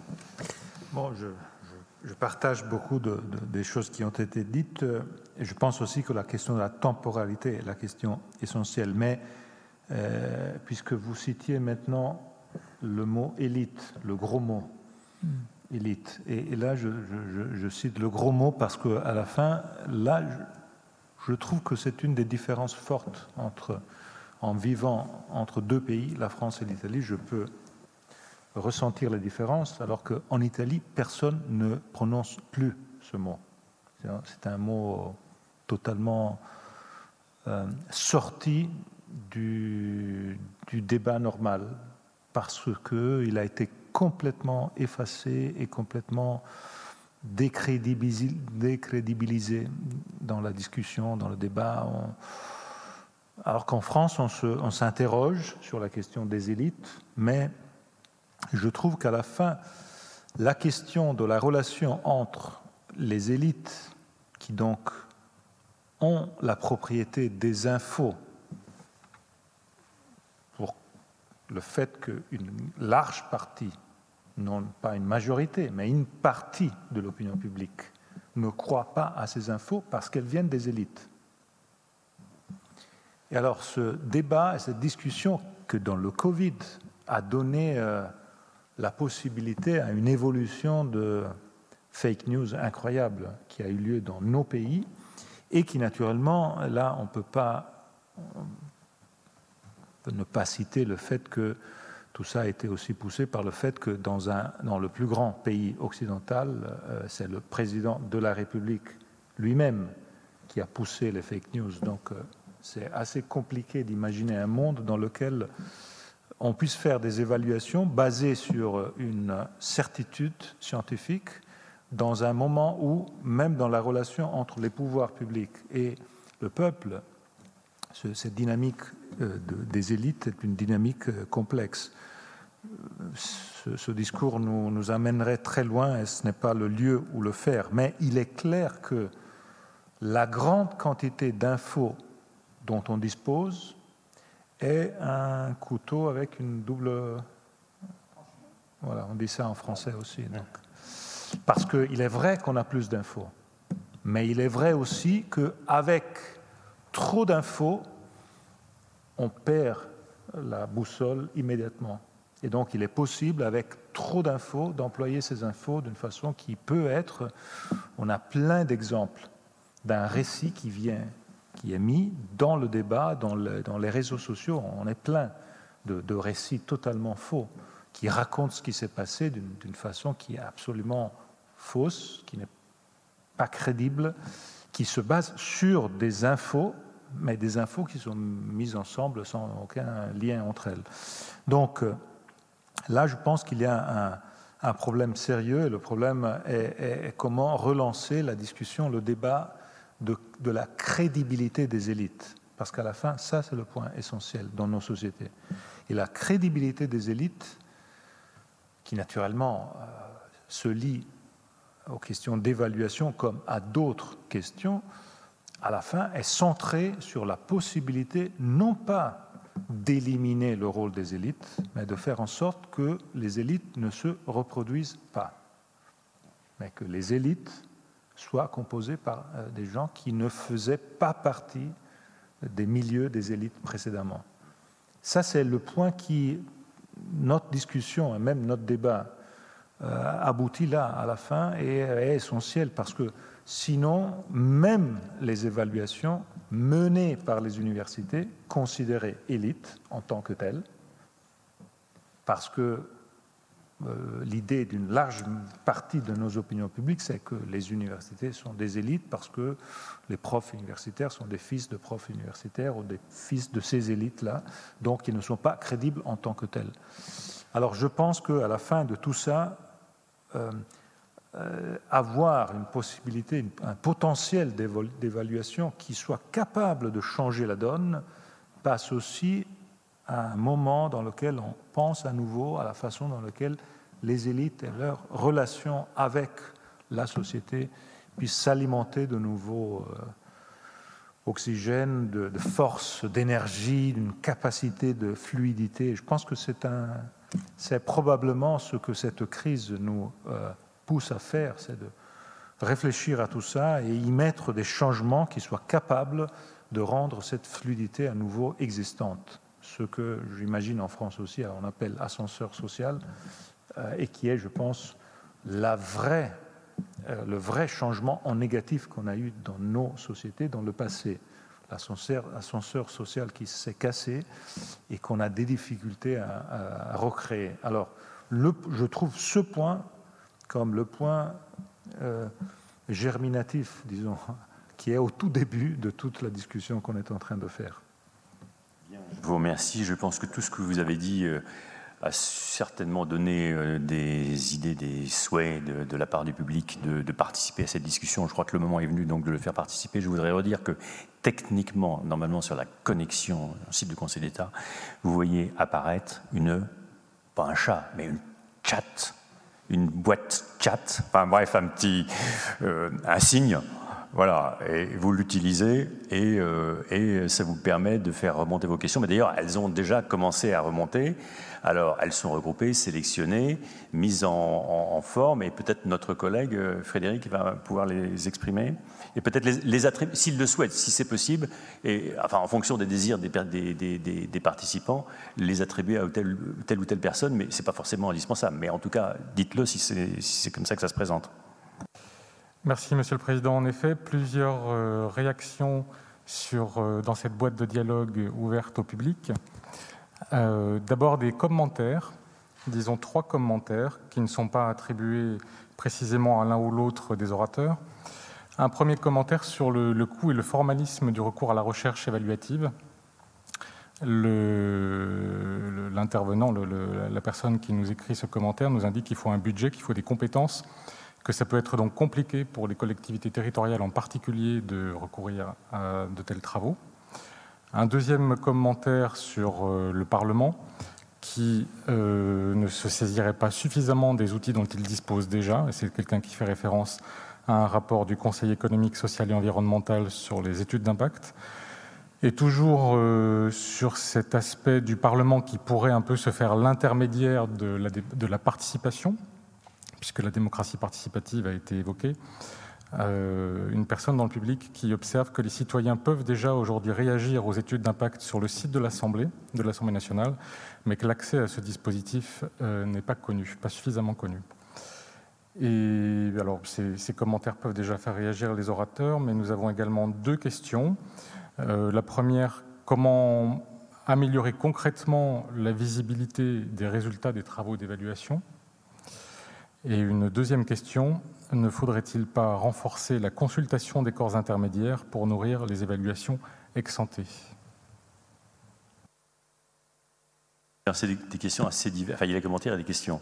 Je propose peut-être qu'on passe directement aux, questions qui sont tout de même très très concrètes. Qui... Non, ça vous inspire pas Non? Vous voulez dire un mot sur les commentaires, peut-être? Non, non, pas du tout. Non, non. Euh, comment améliorer la, la, visibilité des évaluations euh, Qu'il s'agisse du, du, du, rapport euh, du Conseil d'État ou des travaux de la Cour des comptes, ils sont assez euh, connus. Ils font parfois la une des, des, des, journaux. On se souvient des travaux sur la bioéthique, les travaux financiers, les travaux. Il y a, de la, il y a beaucoup de visibilité. France Stratégie euh, euh fait souvent des articles importants. Alors je vais pas, je vais éviter de mentionner d'autres, d'oublier de, d'autres instances je crois que vraiment, très sincèrement, des, des, progrès considérables sur la simplicité et l'accessibilité des, des, travaux ont été faits ces dernières années. Euh, je ne le dis pas parce que je suis ici. Euh, ils sont, les journalistes travaillent vite euh, et, donc ils ont besoin, non pas que ce soit prémâché bien sûr, euh, mais ce serait. Euh, et, je pense qu'il y a encore quelques efforts de simplicité à faire pour avoir des, conclusions claires mais en même temps, si j'ose dire, il est logique que les évaluateurs craignent les jugements ou le, les interprétations à l'emporte-pièce des travaux d'évaluation. Euh, une politique publique n'est ni grise, ni noire, ni blanche. Elle est un peu grise avec des succès et d'autres échecs. Et la crainte peut-être que les médias et l'opinion derrière euh, en tirent un tout blanc ou tout noir. Et donc il y a peut-être une rétention, une prudence dans l'écriture. Euh, je crois qu'il faut assumer d'avoir des, messages un peu forts qui peuvent être de plusieurs nuances de gris, de vert, de rouge, je ne sais pas. Mais euh, la clarté est probablement une condition de l'appropriation, euh, de l'amélioration de l'appropriation des, travaux d'évaluation. Si, donc sur les questions posées, donc il y a eu plusieurs éléments sur les, le, coût, notamment pour les collectivités territoriales, la capacité des parlements à se saisir de ces questions. Euh, Est-ce que vous souhaitez dire quelque chose, collectivité, parlement, Monsieur, Madame, Madame Revilla? Euh, oui, je voulais juste euh, compléter sur la question de la lisibilité des travaux euh, d'évaluation parce que je pense que effectivement, enfin encore une fois, c'est un enjeu vraiment essentiel à la fois la lisibilité auprès des acteurs publics et auprès des, différents acteurs de, de, la définition, mais aussi de la mise en œuvre des politiques publiques, mais aussi auprès des, citoyens. alors, je j'entends que des progrès ont été faits. Je pense qu'aussi du côté des, des, laboratoires universitaires, on a fait pas mal d'efforts pour voilà, essayer de retraduire les résultats de la recherche dans des formats qui soient plus facilement accessibles. Par exemple, au, LIEP, on a une collection de policy briefs qui, qui, qui donne des présentations synthétiques des résultats de, recherche universitaire accessible, enfin dans un format qui soit euh, accessible et, euh, et, plus rapidement digeste. Euh, mais je pense qu'on a encore, on a encore du travail à faire là-dessus, et notamment par rapport à ce que je disais sur l'apport évaluatif potentiel de démarches de recherche qui ne se revendiquent pas nécessairement de l'évaluation des politiques publiques. Là, on a encore énormément de travail de traduction à faire. Et je pense que c'est un enjeu important parce qu'il y a une richesse énorme des travaux de sciences sociales dans différents domaine euh, de la part de chercheurs qui ne se revendiquent pas du tout euh, d'une démarche d'évaluation des politiques publiques, mais qui ont vraiment des choses intéressantes à dire euh, sur les conséquences possibles d'un certain nombre de politiques. Et, donc là, il y a vraiment tout un travail de, traduction et de mise en lisibilité. Donc c'est à la fois une traduction de la recherche vers l'évaluation et ensuite des enjeux évaluatifs vers, enfin, retraduire ces enjeux de manière plus, plus lisible. Euh, alors ensuite sur la question du coût, euh, oui, alors ça je ne vais pas le nier, hein, c'était le sens de ma, remarque conclusive, euh, tout ça prend de l'organisation des ressources humaines, des budgets, etc. Oui, l'évaluation a un coût, surtout quand on veut faire une recherche évaluative sérieuse, ça a un coût. la recherche a un coût, c'est sûr. Après, je pense que c'est un coût aussi à mettre en balance avec l'apport que ça peut avoir pour la conception des politiques publiques, c'est-à-dire que si ce coût permet de démontrer qu'une euh, politique compensée et efficace euh, est en réalité à côté de la plaque au final, euh, ça peut, euh, ça peut être utile. Mais ça suppose aussi des décideurs euh, publics qui sont capables de, de, de, reconnaître, d'accepter les résultats d'une évaluation qui leur dit, par exemple, que bah, finalement, non, leur politique n'a pas eu les effets escomptés, qu'il aurait mieux valu penser les choses autrement. C'est toute une conception aussi de la décision publique et du, et du rôle des, acteurs publics qui, qui est à, repenser. Ça, ça demande de l'humanité humilité hein, d'accepter de, dire euh, on s'est trompé et on, va faire différemment. Quoi. Oui, je Merci. Est-ce que monsieur l'État, je vous en prie, allez-y. Je voulais rebondir sur la deuxième question que je trouvais très intéressante, c'est-à-dire le rôle des corps intermédiaires. Parce que une des pistes que je trouve importante de l'après-Covid, c'est le fait que tout d'un coup, les corps intermédiaires vont retrouver un souffle qu'ils avaient perdu. Dans le dialogue social, par exemple, le rôle des syndicats, le rôle des représentants des entreprises, le rôle des corps intermédiaires en général a été euh, vu, disons, une montée d'importance pendant cette crise qui, je pense, va rester pour un bon bout de temps.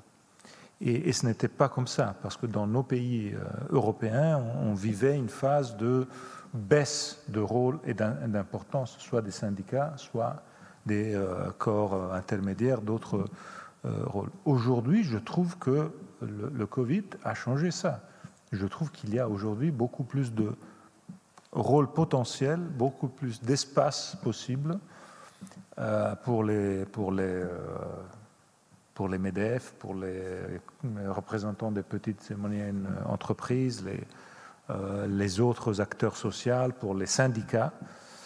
Euh, et, naturellement, euh, je pense que c'est très important que aussi tout ce qui est lié aux politiques publiques et aux évaluations des politiques publiques trouve un lien plus fort avec ce monde-là, parce que ce monde-là va jouer un rôle majeur. Peut-être je suis un peu euh, influencé par le fait que dans mon pays, euh, depuis une dizaine de jours, on, est dans, vit les états généraux. Donc, euh, le, gouvernement qui est en train de consulter un peu tous les corps intermédiaires. Donc, on a un nouveau souffle d'une concertation, d'un dialogue social dont on avait perdu les traces dans les dernières cinq années. Et je pense que c'est un sujet assez intéressant. Pour ce qui concerne améliorer les résultats, euh, je suis d'accord avec ce qui a été déjà dit. j'insiste sur le fait qu'il faut qu'il y ait des spécialistes de la communication capables de travailler avec ceux qui font ce travail. Alors, comme on dit qu'il faut mettre de l'argent pour les politiques d'évaluation, dans les politiques d'évaluation, il faut mettre de l'argent dans les politiques de présentation des politiques d'évaluation. Parce que sinon, les politiques d'évaluation sont totalement inutiles, parce qu'elles ne sont pas lisibles, c'est impossible de le faire. Et on termine seulement avec les classements. Et je ne pense pas que les classements sont la solution. Parce que quand on n'a pas de bons communicateurs, de gens capables de rendre ces données lisibles, on termine avec les classements. Les classements, c'est la chose la plus simple. On met les classements et c'est fini, mais franchement, ce n'est pas la réalité. Le classement ne donne pas la réalité des choses. C'est la chose la plus simple on sait tous très bien que c'est aussi la chose qui peut être plus facilement euh, biaisée ou changée ou améliorée avec euh, quelques euh, ruses facilement appliquées. Donc, disons, le rôle des classements, même si dans le cas en question à Sciences Po, on est tous très contents des classements qu'on a dans les universités du monde parce qu'on est très bien, mais on sait tous très bien que les classements jouent un rôle un peu euh, biaisé. Et on arrive au classement quand on n'est pas capable de faire un travail intermédiaire qui est euh, très important de mon point de vue. Merci.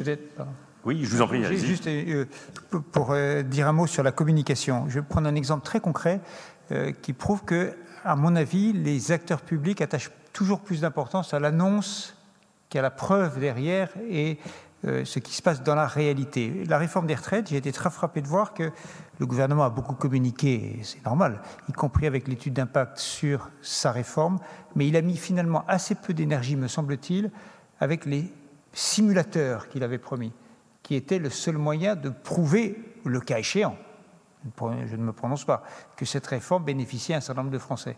Et j'ai vu qu'en termes de moyens humains, matériels, ou d'énergie, ou d'implication, il y avait assez peu d'investissement au sens large sur cette question de la preuve. Et je crois que nous sommes dans des temps où euh, la parole n'est plus crue, l'annonce est insuffisante et la preuve compte autant que l'annonce. Merci beaucoup. On a encore quelques minutes, je pense, pour répondre à des questions, peut-être prendre une ou deux questions. On a à peu près dix minutes. Hein. Voilà, à peu près minutes. Frédéric, est-ce que. Voilà. Alors, effectivement, nous avons plusieurs autres questions qui sont arrivées dans la boîte de dialogue. La première, l'évaluation des politiques publiques ne passerait-elle pas par la définition d'abord de ce qu'est une politique publique efficace? Question, euh, effectivement, qui paraît importante. Une deuxième question sur la place des indicateurs dans l'évaluation. Est-ce qu'ils permettent d'évaluer ou est-ce qu'ils ne sont pas parfois trop subjectifs? Et enfin, une question qui, est plutôt tournée vers le Conseil d'État et qui lui demande s'il ne pourrait pas proposer, en s'inspirant de ce qui se passe à l'échelle euh, européenne, euh, que l'évaluation soit pensée, doive être pensée dès l'élaboration de la politique publique, que ce soit une obligation. Sur le dernier point, ce sera peut-être repris au vol, on ne sait jamais, par l'étude du Conseil d'État. Ça, c'est une hypothèse. Sur les autres points, donc, qu'est-ce qu'une politique publique efficace? Là, on pourrait faire trois jours de, séminaire sur le, sur le sujet. Est-ce que ça peut être traité en, en trois minutes? Je ne sais pas. Et la place des indicateurs, ça a été évoqué tout à l'heure, la place des indicateurs, par l'un d'entre vous. Ça vous inspire, ces questions-là? Madame Rivière? Oui, peut-être juste quelques mots sur euh, la première question sur euh, l'évaluation des politiques publiques passe par la définition de ce qu'est une euh, politique publique efficace. Je pense que ça pose surtout la question la question extrêmement importante des, critères d'évaluation. C'est-à-dire que l'efficacité, ça peut être un des critères, l'inclusivité, la participation, ça peut être un autre critère, mais en tout cas, la question qui se pose, c'est la question des critères à partir desquels on, évalue. Euh, et, ça, c'est une question absolument fondamentale dans la conception euh, des évaluations. Ça renvoie aux questions sur lesquelles euh, je pense qu'il est intéressant d'avoir une, pluralité de, points de vue, notamment des, points de vue qui ne soient pas uniquement centrés sur les, objectifs du euh, du concepteur de, la politique publique ou de, euh, de l'administration, mais aussi euh, des points de vue qui soient, ici, qui soient issus de la recherche, qui prennent en compte ce qu'on sait de l'expérience des ressortissants de, de la politique concernée. Et donc, notamment sur cette question des, des critères, il y a vraiment un enjeu important d'échange, de, de, pluralisme. Euh, et, donc, euh, c'est vrai que c'est la question clé. Une fois que, euh, mais bon, cette question des critères, elle va se définir politique par politique. Hein. Je ne peux pas vous dire dans l'absolu ce qu'est une politique. Sur ce point, on a beaucoup parlé de participation citoyenne, implication des citoyens, etc. Est-ce qu'ils peuvent participer à la définition des critères, à votre avis? Alors ça, ça renvoie justement à tous les, toutes les autres discussions qu'on a eues sur la, question des, modalités de, participation et de, de, consultation, etc., des citoyens. Euh, oui, les, modalités sont à préciser, mais je pense que euh, foncièrement, il est extrêmement intéressant d'avoir une forme ou une autre de, retour d'expérience des personnes directement concernées. encore une fois, si je reprends ma définition initiale de euh, ce que c'est qu'une politique publique, une politique publique, elle vise à produire des conséquences, à, changer, à changer la façon dont les choses, les choses fonctionnent et produire des conséquences chez des ressortissants, chez les citoyens, chez des personnes qui sont, voilà, c'est ça l'enjeu des politiques publiques, en fait. C'est des choses qui vont se jouer chez les individus. Donc ces individus, oui, ont leur mot à dire sur, euh, sur logiquement, hein, en démocratie, euh, sur euh, les critères qui devraient être utilisés pour évaluer les politiques publiques. Après, voilà, toute la question qui se pose, c'est les modalités par lesquelles on peut faire émerger cette voie-là. Et là-dessus, je pense qu'on gagne à faire coexister une pluralité de modalités. La Convention citoyenne sur le climat montre qu'on peut avoir des choses extrêmement intéressantes qui remontent à partir d'une procédure euh, aléatoire. On a des corps intermédiaires euh, qui ont aussi des fonctions de représentation qui peuvent euh, faire remonter d'autres choses intéressantes. La recherche a produit aussi beaucoup de connaissances sur l'expérience des ressortissants des politiques publiques. Moi, tout un, je travaille à partir de méthodes qualitatives. J'ai tout un volet de, de, mes travaux qui portent sur voilà l'expérience que les citoyens ont des, des politiques publiques. Ça fait émerger encore une autre voie que celle qui vient euh, de la, participation de corps intermédiaires, d'associations, euh, de la participation directe sur une base euh, aléatoire. Et, je pense que plus on fera émerger ces voies-là, plus ce sera intéressant pour l'évaluation des politiques publiques. Après, ce qu'il est important de, bien distinguer, c'est le, statut de ces savoirs qui émergent à partir de, ces différentes modalités de, faire émerger la parole des citoyens. Il y a des choses qui vont avoir euh, le, statut de euh, voilà d'idées qui émergent, mais qui ne sont pas forcément euh, représentatives. Par exemple, dans le, dans le cadre de la Convention citoyenne sur le, sur le climat, bah, voilà, il y a des, idées, puis on peut les, reprendre. les choses qui émergent à partir de travaux de recherche, souvent, vont être des, des documentations d'expériences qui, qui, ont souvent un petit peu plus une, une, prétention de représentativité de ce qui se passe au sein d'un groupe social donné. Les corps intermédiaires font, ou les associations font émerger d'autres formes de représentation. Euh, et, dans, toutes ces modalités, il y a des filtres qui, interviennent, mais euh, je pense que ces modalités sont, complémentaires. Une fois qu'on est au clair sur le statut euh, de, ce, produit, de ce, résultat de, des différentes façons dont on fait émerger la parole des, citoyens, on peut en faire quelque chose de très intéressant dans une optique d'évaluation sur ces thématiques. Monsieur Seux? Euh, Non, juste un mot sur les indicateurs, euh, en même pas 30 secondes. Euh, oui, bien sûr, les indicateurs. Aucun indicateur n'est neutre et aucun indicateur n'est objectif. les indicateurs choisis forgent l'opinion. Exemple très très concret dans la crise du Covid, les pouvoirs publics ont choisi de mettre l'accent sur l'âge de 65 ans comme étant la, la barrière. La majorité des décès concernent des plus de 65 ans. S'il avait eu une autre communication qui était possible, de dire en dessous de 50 ans, en gros, vous ne risquez rien parce que euh, les moins de 50 ans représentent moins de 2% des décès. Il est probable que l'attachement de ces catégories aurait été moins fort. Et donc il y avait un enjeu de politique publique pour associer dans le civisme ou la peur le civisme ou la peur ou l'engagement, la totalité de la population, de mettre l'accent sur tel ou tel indicateur. Et donc aucun indicateur n'est neutre, mais ce sont des choix politiques et en l'occurrence, je crois que cela a été un choix utile.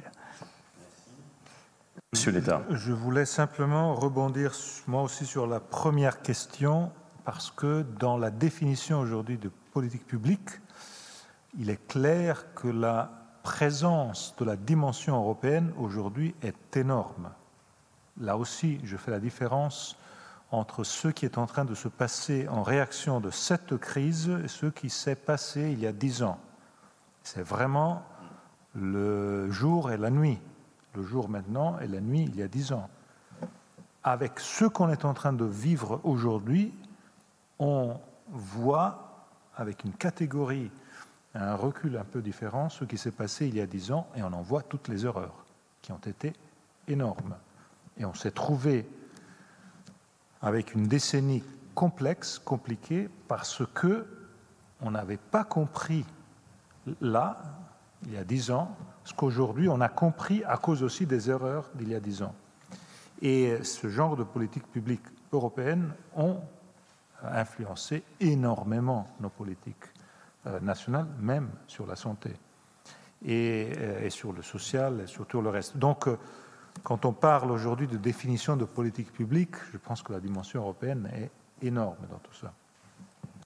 Merci. Je vous propose de considérer ça comme le mot de la fin, parce que malheureusement, il faut voilà, être précis sur le découpage et les horaires. On avait dit à peu près, voilà, je crois qu'on est dans les temps. Je ne doute pas qu'il y avait beaucoup d'autres commentaires ou d'autres questions, mais enfin, la sélection a, été faite. Je remercie euh, beaucoup ceux qui y ont participé. écoutez, euh, en ce qui, me concerne, j'exprime vraiment toute ma reconnaissance aux personnes qui m'ont entouré et qui nous ont, crois, offert des éléments d'analyse, de réflexion extrêmement euh, intéressants, concrets et, stimulants. Et je ne doute pas que l'étude annuelle du Conseil d'État s'en nourrira très fortement. Merci encore. Et alors, je crois que le vice-président va clôturer non seulement cette euh, conférence, mais le cycle général par son intervention. Je lui laisse la place immédiatement.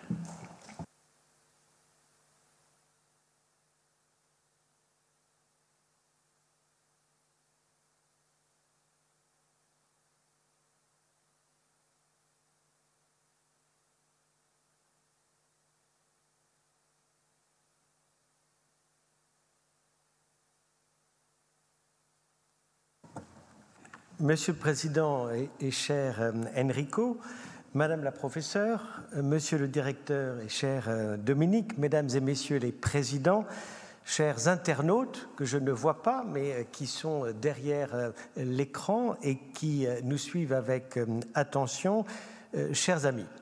Comme vient de l'annoncer Jean Germinck, le moment est venu de clôturer cette euh, session, cette quatrième et dernière conférence euh, du cycle de l'étude annuelle du Conseil d'État. Alors je sais que vous êtes tous suspendus à cette question. Y aura-t-il un épisode 5 dans la saison 2019-2020 Et vous méritez la réponse quand vous voyez la qualité des acteurs, notamment de cet épisode 4 trois acteurs brillants, une mise en scène efficace, mais non, je suis désolé de vous le dire, euh, même après une évaluation très positive que nous avons de ce cycle, il n'y aura pas d'épisode 5, mais une nouvelle saison qui commencera en octobre 2020 sur un sujet d'étude qui n'est pas encore choisi, mais sur lequel nous allons réfléchir en juillet pour l'annoncer sans doute début septembre au moment où nous rendrons publique l'étude consacrée à l'évaluation des politiques publiques. Alors je voulais vraiment vous remercier euh, euh, tous les trois intervenants euh, de cette fin d'après-midi. Je pense aussi à tous ceux qui vous ont précédés, parlementaires, décideurs publics, juges, universitaires, chercheurs, administrateurs, représentants du secteur privé, citoyens qui se sont réunis pour partager leurs expériences et réfléchir ensemble à ce sujet qui me tient et nous tient particulièrement à cœur. Et cette méthode des euh, conférences qui se succèdent est d'autant plus importante que la confection même de notre étude annuelle, année après année, est ce que j'appellerais, pour reprendre les mots d'Umberto Eco, une œuvre ouverte au sens euh, d'une œuvre ouverte sur le monde, une œuvre qui ne mûrit pas en vase clos, mais se nourrit euh, au contraire de réflexions, de recherches, de points de vue aussi nombreux que euh, possible. L'évaluation des politiques publiques appelle un rôle plus important des experts, une parole attendue des experts. Et pour moi, pour autant, c'est le contraire de la technocratie, mais au contraire le gage d'une démocratie plus mûre, plus, euh, comment dire, plus vive, plus, plus sage. Euh, finalement, quand on y réfléchit, les mots révolutionnaires à l'époque de la Déclaration des droits de l'homme et du euh, citoyen, et notamment son article 5, la société a le droit de demander compte à tout agent public de son administration. Il y a là tout ce qu'il faut pour, euh, je dirais, justifier le besoin d'évaluer euh, les politiques publiques. Et je pense que finalement, l'évaluation est le moyen de donner sa pleine portée à ces principes de responsabilité, de reddition des comptes, ce que les anglo-saxons appellent l'accountability. C'est, je pense, profondément cela. Elle est aussi un moyen de répondre à une demande accrue des citoyens qui demandent l'efficacité. Euh, ils n'aiment plus les postures, les idéologies. Ils veulent des choses qui marchent, qui marchent comme elles marchent chez eux, dans leurs entreprises, dans leurs associations. Ils veulent que les politiques produisent des résultats et ils veulent, comme cela a été très bien dit cet après-midi, la preuve que, cela marche. Ils veulent aussi, surtout dans des pays comme les nôtres, qui connaissent un niveau élevé de dépenses publiques, ben, ils veulent que cet argent soit bien dépensé et qu'ils en voient le profit en bénéficiant de services publics de qualité. Et donc, oui, l'évaluation des politiques peut être envisagée comme une démarche non seulement de transparence, on l'a dit, de compréhension euh, finalement des politiques publiques, mais aussi un moyen de restaurer une certaine confiance dans l'action publique. Et on sait que la confiance, c'est l'ingrédient euh, d'une démocratie qui fonctionne, d'une économie de marché qui marche et euh, d'une société euh, qui finalement va de, de, de l'avant. Sans une telle confiance, sans une telle légitimité, la puissance publique est condamnée à vaciller. Mais cette confiance, elle se mérite, elle se construit jour après jour. Les Français ne croient plus à la légitimité qui tombe du ciel, qui vient de l'élection. Comme nous d'ailleurs, on nous demande de prouver chaque jour que nous sommes indépendants. Et il faut chaque jour montrer que nous le sommes. Euh, la confiance qu'on attend des politiques, c'est la même chose. Elle n'est plus acquise. Elle doit se conquérir jour après jour dans un débat dans lequel les citoyens sont de plus en plus euh, exigeants. Et finalement, l'évaluation en replaçant les faits au cœur du débat citoyen et de l'action publique, eh bien, je pense, comme je le disais, que l'évaluation porte en elle la promesse d'une démocratie plus sereine, plus mûre, plus performante. Alors, malgré tout cela, ces bienfaits évidents, l'évaluation des politiques publiques n'a toutefois pas trouvé, euh, en France en tout cas, sa juste place. Comment l'expliquer?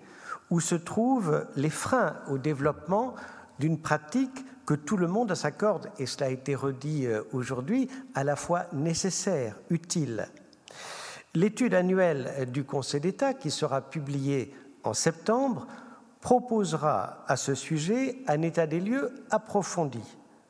En attendant, et euh, je voudrais rejoindre ce qu'ont dit euh, tous les intervenants de cet après-midi, Enrico Letta, euh, Anne Révillard, Dominique Seux, il me semble que la crise du Covid-19 et la crise économique qui pointe, dont nous commençons tout juste à sortir permet de brosser euh, les contours d'une problématique de l'évaluation. Cette crise a tout d'abord rappelé qu'il ne suffit pas d'évaluer. Encore faut-il que l'évaluation soit suivie d'effets. Et je pense notamment au rapport parlementaire publié euh, en 2018, c'est pas si vieux que cela, euh, le rapport parlementaire de Cool, qui, il y a un an et demi, avait alerté les pouvoirs publics sur la vulnérabilité française et européenne face aux pénuries de médicaments du fait des mutations même et des délocalisations de l'industrie pharmaceutique.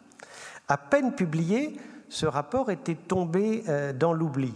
Et ce n'est qu'à la faveur de la crise qu'il vient d'être ressuscité, mais pour servir non plus à évaluer, mais comme élément à charge contre les pouvoirs publics.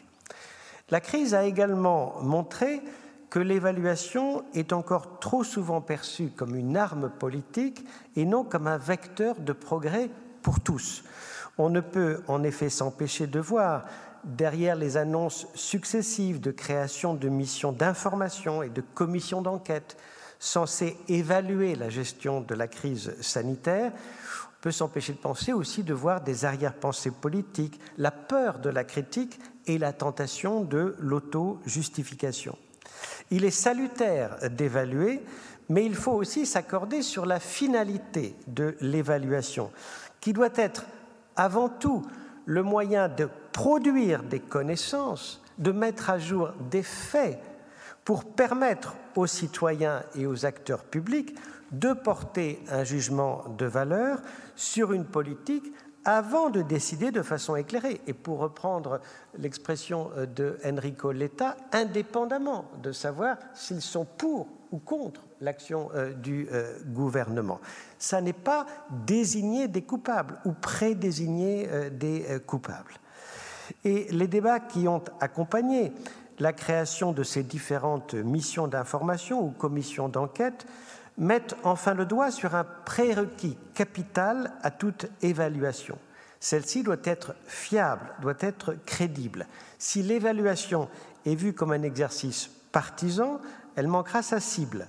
Et ceci impose de définir les conditions d'une évaluation légitime, étant entendu que la défiance que j'ai évoquée il y a quelques minutes n'épargne ni la science ni les experts. Et il faut voir par exemple le débat que nous avons eu en France sur l'hydroxychloroquine. Voilà un sujet sur lequel bah, voilà, on est habitué pour des médicaments à faire un bilan bénéfice-coût-avantage intérêt thérapeutique, etc., par des évaluations dont les process sont relativement standardisés. Mais voyez comment le débat s'est transformé euh, en France. Euh, voilà, il est devenu complètement passionnel, on était pour ou contre, on identifiait à des héros ceux qui défendaient la prescription généralisée par tous les médecins de ville de l'hydroxychloroquine, et plutôt que tout simplement d'avoir la patience d'attendre, les résultats d'une expertise scientifique selon les normes de l'art, on a accusé le gouvernement de cacher euh, la vérité, d'agir en fonction voilà, de la volonté de punir tel ou tel euh, scientifique. Et finalement, cerise sur le gâteau, on s'est tourné vers le juge, le Conseil d'État, pour enjoindre au gouvernement de lui prescrire, de prescrire euh, l'hydroxychloroquine par tous les médecins de ville, comme si le juge pouvait prendre à la fois la place du politique et des experts, alors même que la communauté scientifique était elle-même divisée. En définitive, ce qui manque, et on va y revenir, c'est bien ce qui a été aussi mis en valeur euh, cet après-midi, c'est l'existence d'une véritable culture de l'évaluation infusée dans toutes les couches de la démocratie du citoyen au décideur politique en passant par l'administration. Et pour faire advenir cette culture euh, nouvelle, plusieurs leviers doivent être activés afin de rendre cette évaluation, ce sera les trois temps euh, de ma conclusion, à la fois légitime, utile et surtout désirable. Il faut créer le désir de l'évaluation. Alors d'abord, la légitimité, qui est le premier temps des évaluations, le premier ingrédient nécessaire, cette légitimité dépend des réponses apportées à trois principales questions. Où évalue-t-on en France? Qui évalue? Et comment évalue-t-on? La question où évalue-t-on amène à interroger la structure même du paysage évaluatif euh, français. Et pour être tout à fait franc, si je prends après la littérature quelques analogies avec la peinture, il me semble que le paysage français ressemble plus à un Bruegel de la euh, première période, plus qu'au more de la peinture minimaliste. Je veux dire par là que les organismes évaluateurs sont nombreux, pour ne pas dire pléthores, et qu'ils effectuent leurs travaux de manière éclatée. Alors, je voudrais répondre à Anne Rivière, je n'ai jamais défendu les monopoles, et je ne pense pas qu'il faut euh, créer en France un monopole de l'évaluation, tout au contraire, la concurrence, la diversité, euh, la contestation, le débat sont des gages de qualité de la démarche euh, évaluative.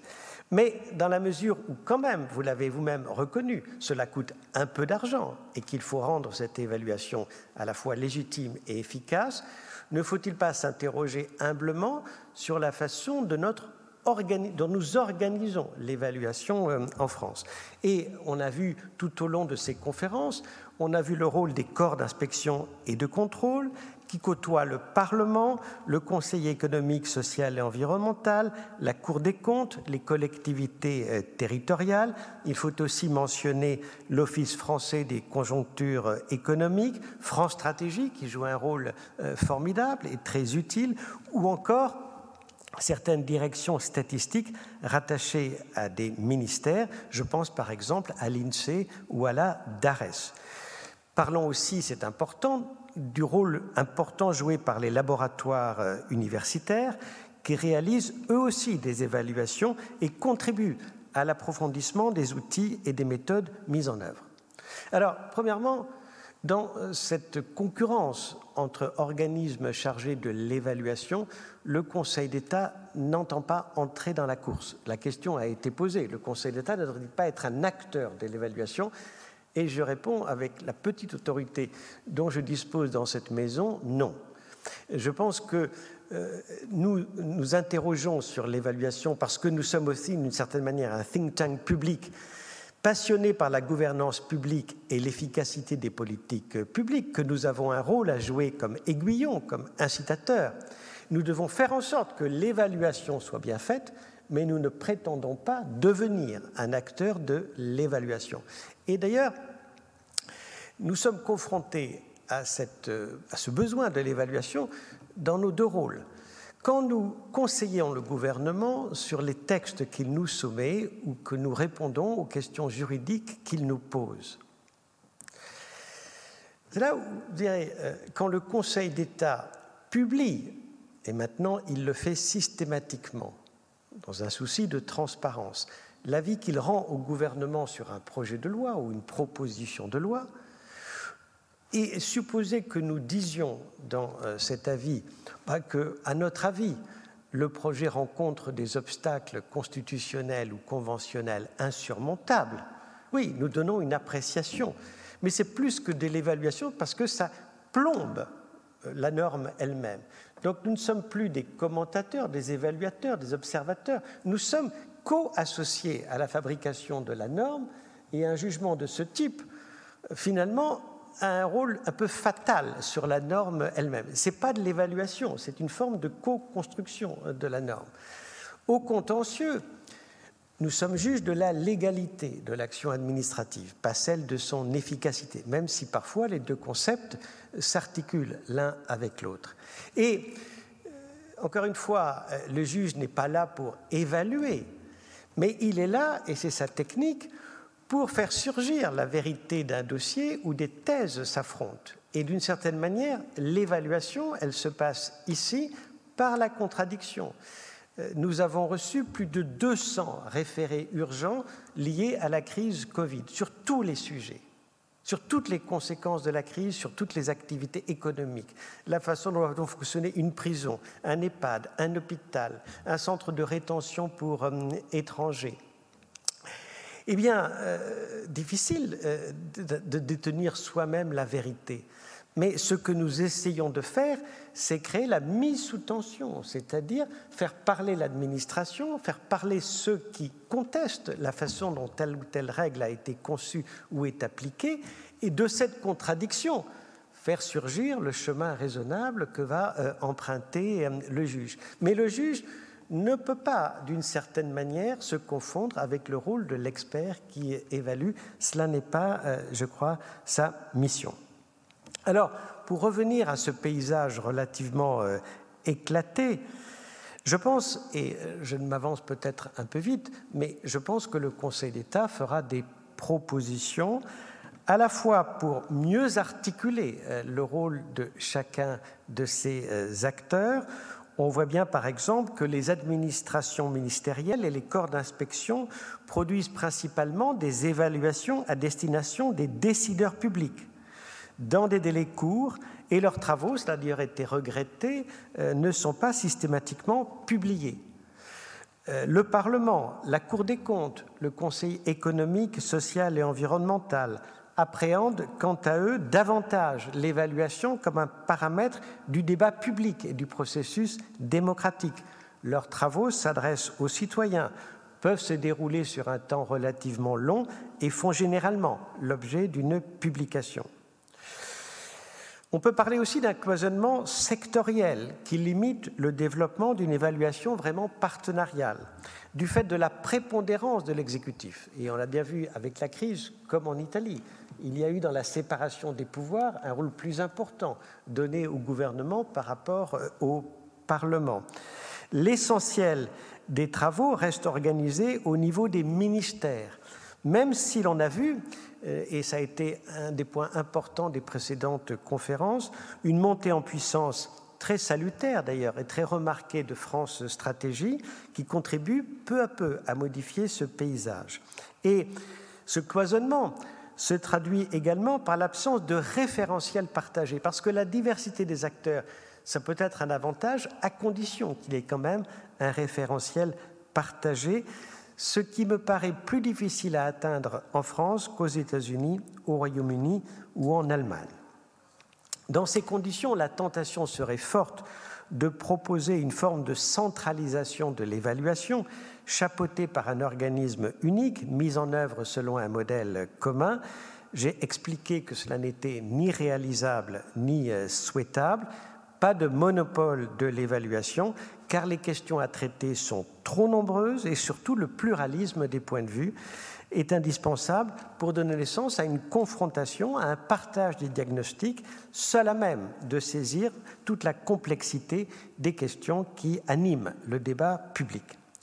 C'est pourquoi je crois plus souhaitable, d'une part, de rééquilibrer la scène évaluative en renforçant la commande parlementaire d'évaluation. Et cela a été très bien dit lors de la journée du 28 février que nous avons tenue dans cette même salle en présence des présidents du Sénat et de l'Assemblée euh, nationale.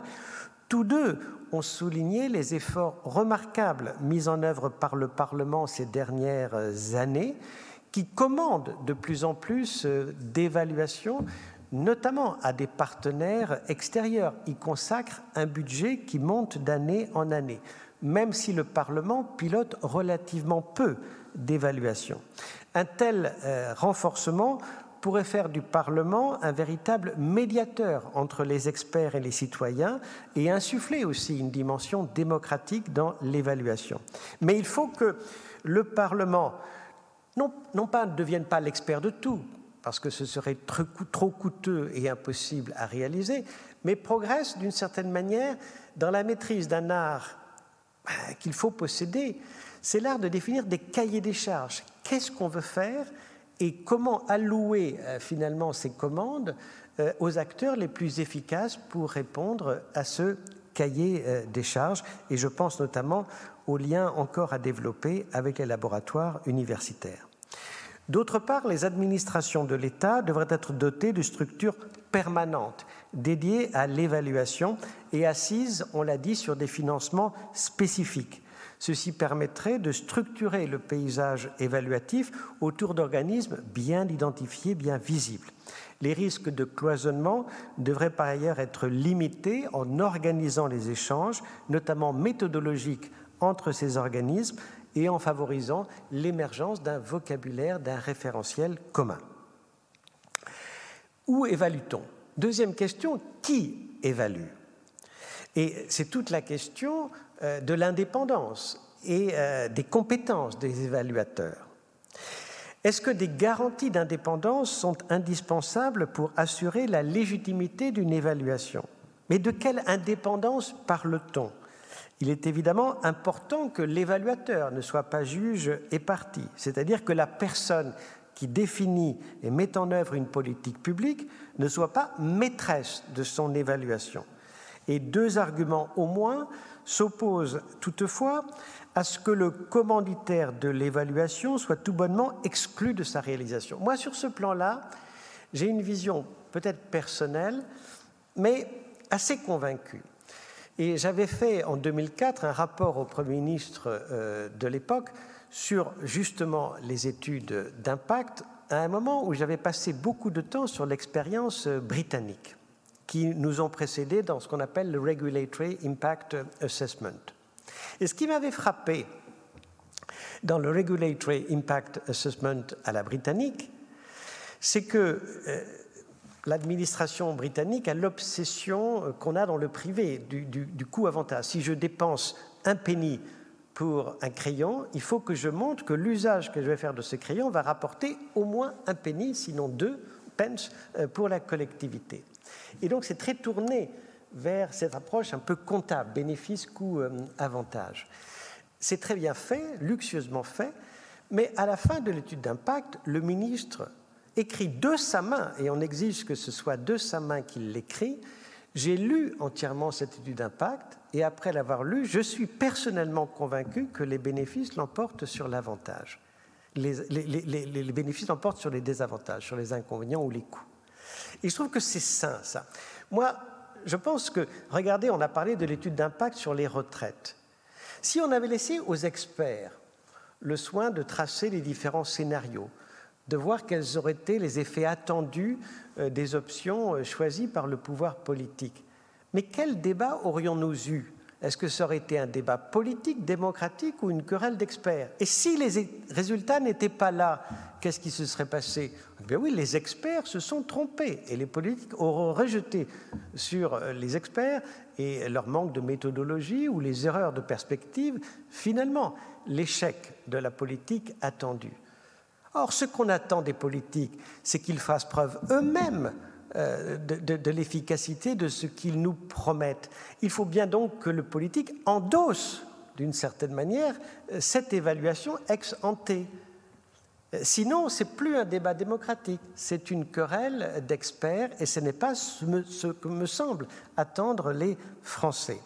Et d'ailleurs, de ce point de vue-là, on voit bien que dans la Ve République, ce qui tue un peu l'étude d'impact, c'est aujourd'hui euh, le fait que l'agenda des réformes, le calendrier législatif est de plus en plus structuré par la campagne présidentielle, qui organise les priorités politiques pour les deux ou trois premières années du mandat, du quinquennat.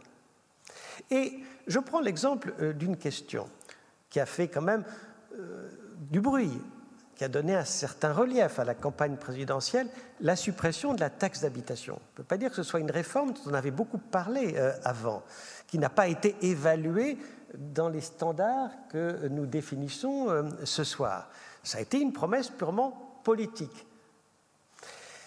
Qu'est-ce qui se passerait si, euh, voilà, un ou deux ans après, le gouvernement, le président disait finalement, j'ai réfléchi à cette question, j'ai fait travailler des experts, et je pense que finalement, euh, cette réforme n'est pas bonne. Elle ne va pas produire les résultats attendus. Qu'est-ce qu'on reprocherait euh, Que diraient les Français? Est-ce qu'ils reprocheraient aux politiques de les trahir, de ne pas avoir respecté la promesse publique qu'ils avaient faite? Ou au contraire, louerait-il la sincérité, l'humilité avec laquelle le politique accepte de revoir Mais il est clair qu'il dirait ils nous ont trahis. Euh, ils n'accepteraient pas, ils n'accepteraient pas. Et même s'il y avait de bonnes raisons de changer de politique, les Français n'accepteraient pas que le politique qui a été élu sur cette promesse ne, euh, ne la respecte pas. Et c'est donc toute la difficulté aujourd'hui de l'étude d'impact. C'est qu'on nous dit, quand nous demandons, nous, euh, au gouvernement, mais attendez, situez euh, la réforme que vous nous proposez dans plusieurs options qui pourraient être menées, on dit, mais à quoi ça sert puisque je l'ai promis? Et donc je vais perdre du temps, puisque de toute façon, je sais que je dois tenir la promesse que j'ai faite aux Français. C'est une des grandes difficultés, indépendamment de la temporalité qui oppose souvent les experts et le politique, c'est cette question du rapport entre finalement la politique qui est aussi un pari, une promesse dans une campagne, et pas seulement une question de logique, de rationalité, euh, etc. Et donc, moi je pense profondément que l'évaluation doit être un outil euh, au bénéfice de l'action euh, publique et je pense qu'il est normal que les décideurs aient la capacité de transcrire dans leurs commandes ce qu'ils en attendent. L'association du décideur sera aussi très souvent utile au stade de l'analyse de la politique publique étudiée qui précède en principe son évaluation. Cela étant dit, pour que l'évaluation soit crédible, un certain nombre d'exigences minimales d'indépendance devront être respectées. Un, il faut une distinction claire entre le financeur, l'autorité qui définit la politique publique et celle qui l'évalue. Et le pilotage et la surveillance du processus d'évaluation gagnerait sans doute à être confié à un comité indépendant qu'on pourrait appeler comité scientifique de l'évaluation ou comité d'orientation chargé de valider le cadrage, les procédures mises en œuvre et une composition pluraliste, pluridisciplinaire assurerait par elle-même l'indépendance d'un tel comité, quand bien même y seraient associés les concepteurs ou les exécutants euh, de la politique euh, évaluée. Enfin, euh, pour que la légitimité soit au rendez-vous, il faut évidemment des garanties en termes de compétences. Il faut à cet égard associer plus encore, et là je ne peux que souscrire à ce qui a été dit ce soir, le monde universitaire à l'évaluation des politiques publiques, soit en laissant plus de place au profil académique dans les administrations elles-mêmes, et là je rejoins tous ceux qui ont dit que la faiblesse de la culture de la fonction publique française, c'est le manque de culture économique. Nous avons des administrations peuplées euh, de juristes et d'ingénieurs, mais pas assez euh, d'économistes. Et je l'ai vu dans mes fonctions précédentes.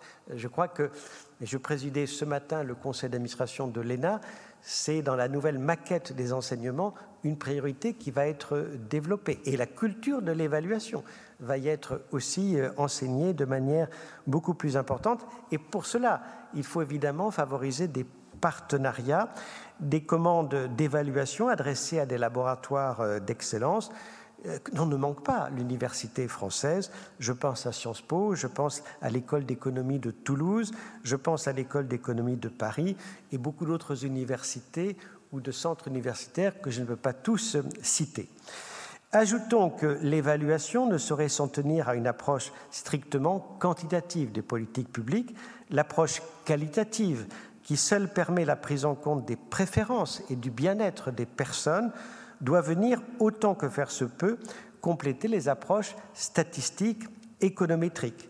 L'évaluation qualitative est également nécessaire pour éviter que ne prévale une approche univoque de l'efficacité, laquelle a tendance à être résumée à ce qui est chiffrable.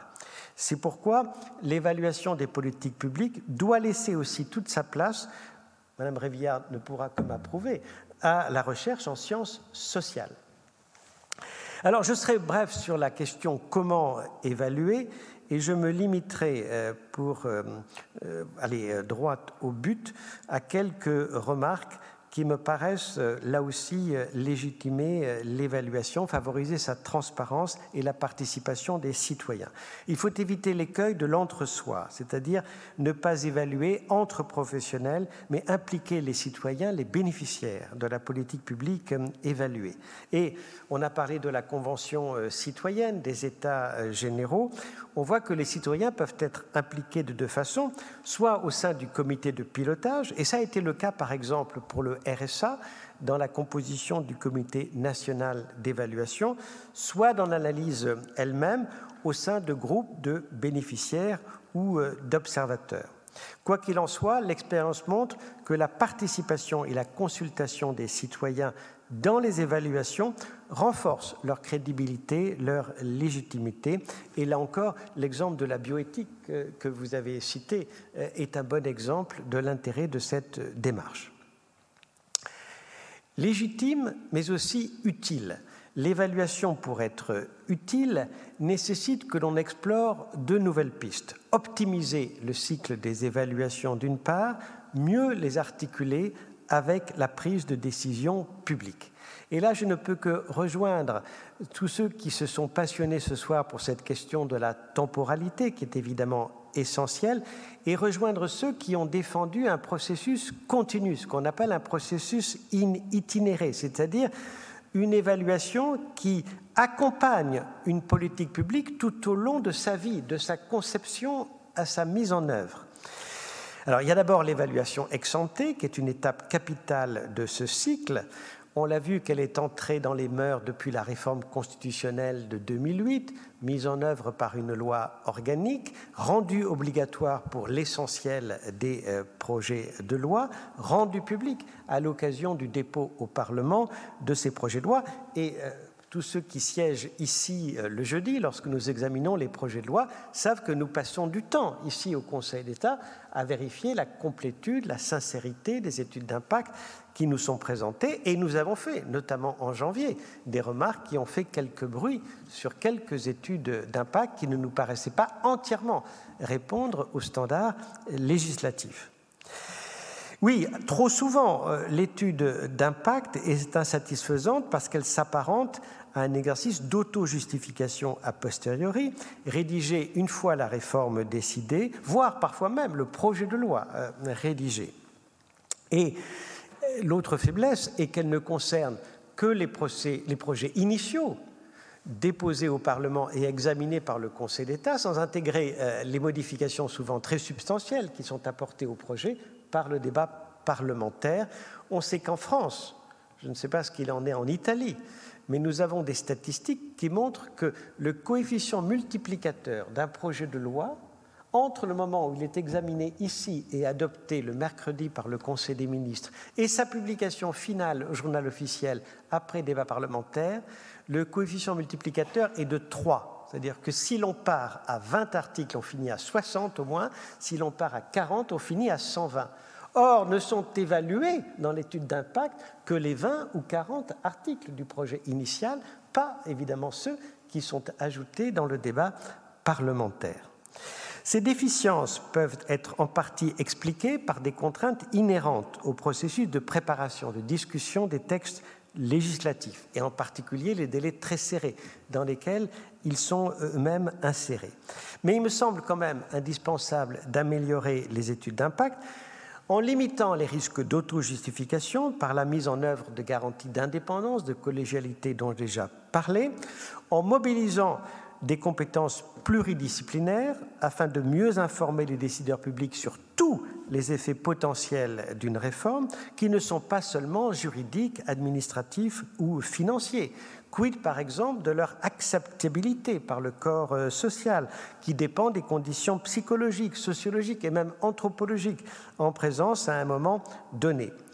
En y intégrant surtout des études d'options, c'est-à-dire une évaluation ex ante qui, doit mettre en évidence le fait que d'autres politiques publiques ou d'autres options dans la mise en œuvre d'une politique publique auraient été possibles et justifier le choix du texte ou de la réforme proposée par rapport à d'autres options qui auraient pu être envisagées et qui doivent être clairement documentées. Enfin, en mettant à jour ces études d'impact au fur et à mesure de l'enrichissement de ces textes par le débat parlementaire avant l'adoption définitive de la loi. Et pour ça, c'est une idée personnelle, mais je ne sais pas si tout le monde la partage, comme c'est coûteux, que cela prend du temps, je serais assez finalement partisan d'une approche sélective. Est-ce que dans ce domaine, il ne faut pas faire moins pour faire mieux? Et donc choisir les réformes, les projets sur lesquels on met le paquet, plutôt que de disperser les compétences pour faire moyen sur beaucoup de textes, beaucoup de réformes. Après la décision vient le temps de l'évaluation ex post. Et sur ce point, la France a encore beaucoup de retard. Sauf quelques contre-exemples ponctuels, le cycle de l'évaluation est trop souvent interrompu une fois la politique publique mise en œuvre, comme si ses effets réels importaient moins que ses effets potentiels. Alors là encore, je ne voudrais que reprendre beaucoup de suggestions qui ont été faites, y compris euh, ce soir. D'une part, anticiper euh, l'après dès la conception d'une politique euh, publique.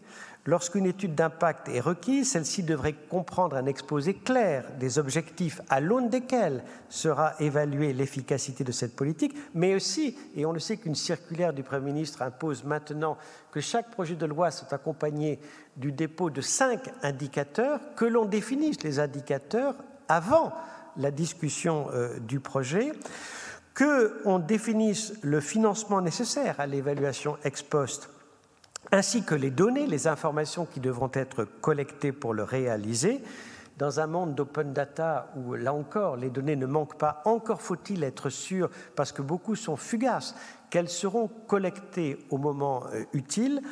Et enfin, euh, il pourrait être nécessaire de rendre l'évaluation ex post obligatoire pour tous les programmes ou projets d'un montant suffisamment élevé ou pour ceux qui concernent un nombre élevé de bénéficiaires ou de destinataires et d'une certaine manière lier, là encore dans ce processus continu, l'évaluation de la politique publique en accompagnant le texte de clauses de rendez-vous, voire de caducité, qui imposent de tenir compte de l'évaluation qui a été euh, faite. Enfin, et je voudrais euh, terminer euh, par là, pour être vraiment euh, utile, l'évaluation doit être mieux intégrée euh, au processus euh, décisionnel lui-même.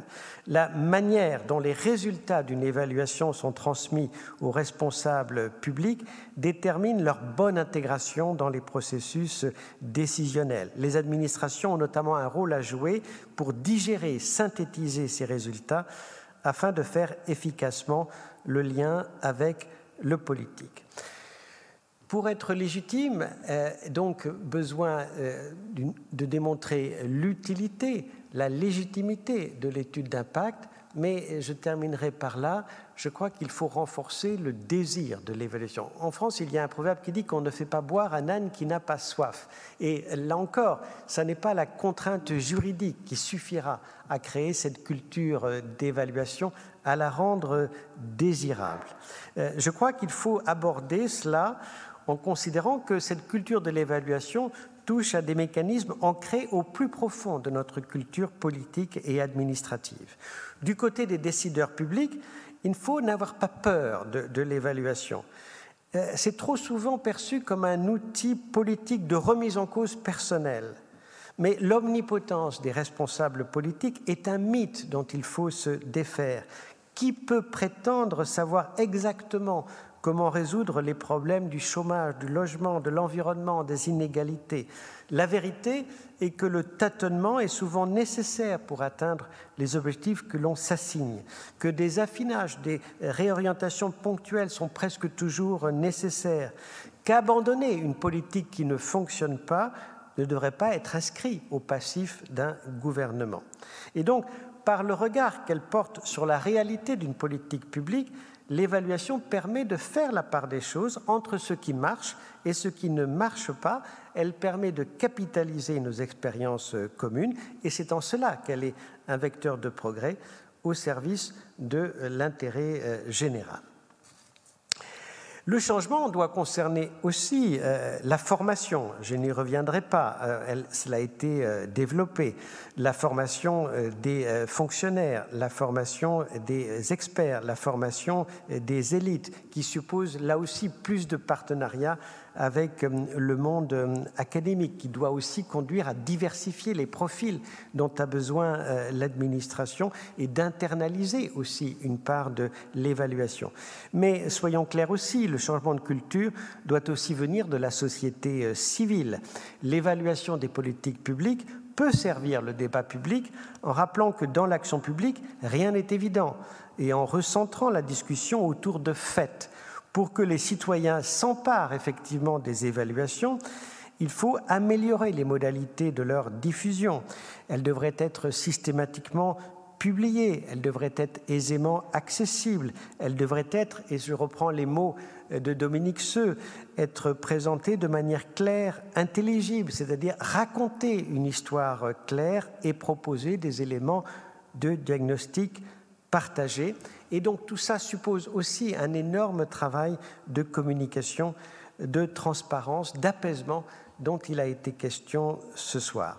Et donc, pour conclure, je terminerai par euh, la citation de quelqu'un qui, en tant qu'ancien secrétaire d'État euh, au plan, croyait au bénéfice de l'évaluation. C'était Lionel Stolerou qui disait que dans une démocratie adulte, ni le citoyen ni son gouvernement ne doivent avoir peur de la vérité. C'est peut-être la clé euh, du sujet qui nous a occupés cette année et ce sujet est d'une actualité euh, pressante, renouvelée par la crise du Covid-19. Je suis donc euh, heureux que le Conseil d'État se soit emparé de cette euh, problématique. Il va falloir être un petit peu patient et attendre l'été pour lire à la fois l'état des lieux que va faire le Conseil d'État, mais aussi les propositions euh, que nous allons, euh, là encore, rendre public au début euh, de septembre. Mais dans cet exercice ambitieux, je voudrais remercier tous ceux qui nous ont aidés, nous ont stimulés dans cette recherche, et en particulier les trois intervenants de ce soir, Enrico Letta, Anne Revillard et Dominique Seux ainsi que Jean Germain, qui a été un formidable animateur, euh, metteur en scène de cette dernière euh, conférence euh, du cycle, et naturellement adresser mes remerciements très chaleureux à la section du rapport et des études, à Martine de Boisdeffre, sa présidente, à François Séners et Frédéric Pacou, son rapporteur général et son rapporteur général adjoint, mais toute l'équipe aussi de la SRE qui a préparé euh, ces conférences, rédigé euh, les documents préparatoires, euh, organisé sur le plan concret, et j'associe évidemment la direction de la communication, notamment dans la forme inédite qu'a prise cette conférence en streaming. Tous mes remerciements très très chaleureux, mais là encore, j'aurai le mot de la fin, et peut-être est-ce présomptueux, je crois que le jeu en valait euh, la chandelle. Merci beaucoup euh, à tous et surtout merci à tous les internautes qui euh, ont suivi nos débats et peut-être reliront ou réécouteront certaines parties qui leur ont particulièrement plu ou avec lesquelles ils ne sont pas forcément d'accord. Mais dans ce cas-là, n'hésitez pas à nous écrire ou à continuer ce débat de manière interactive. Merci à tous.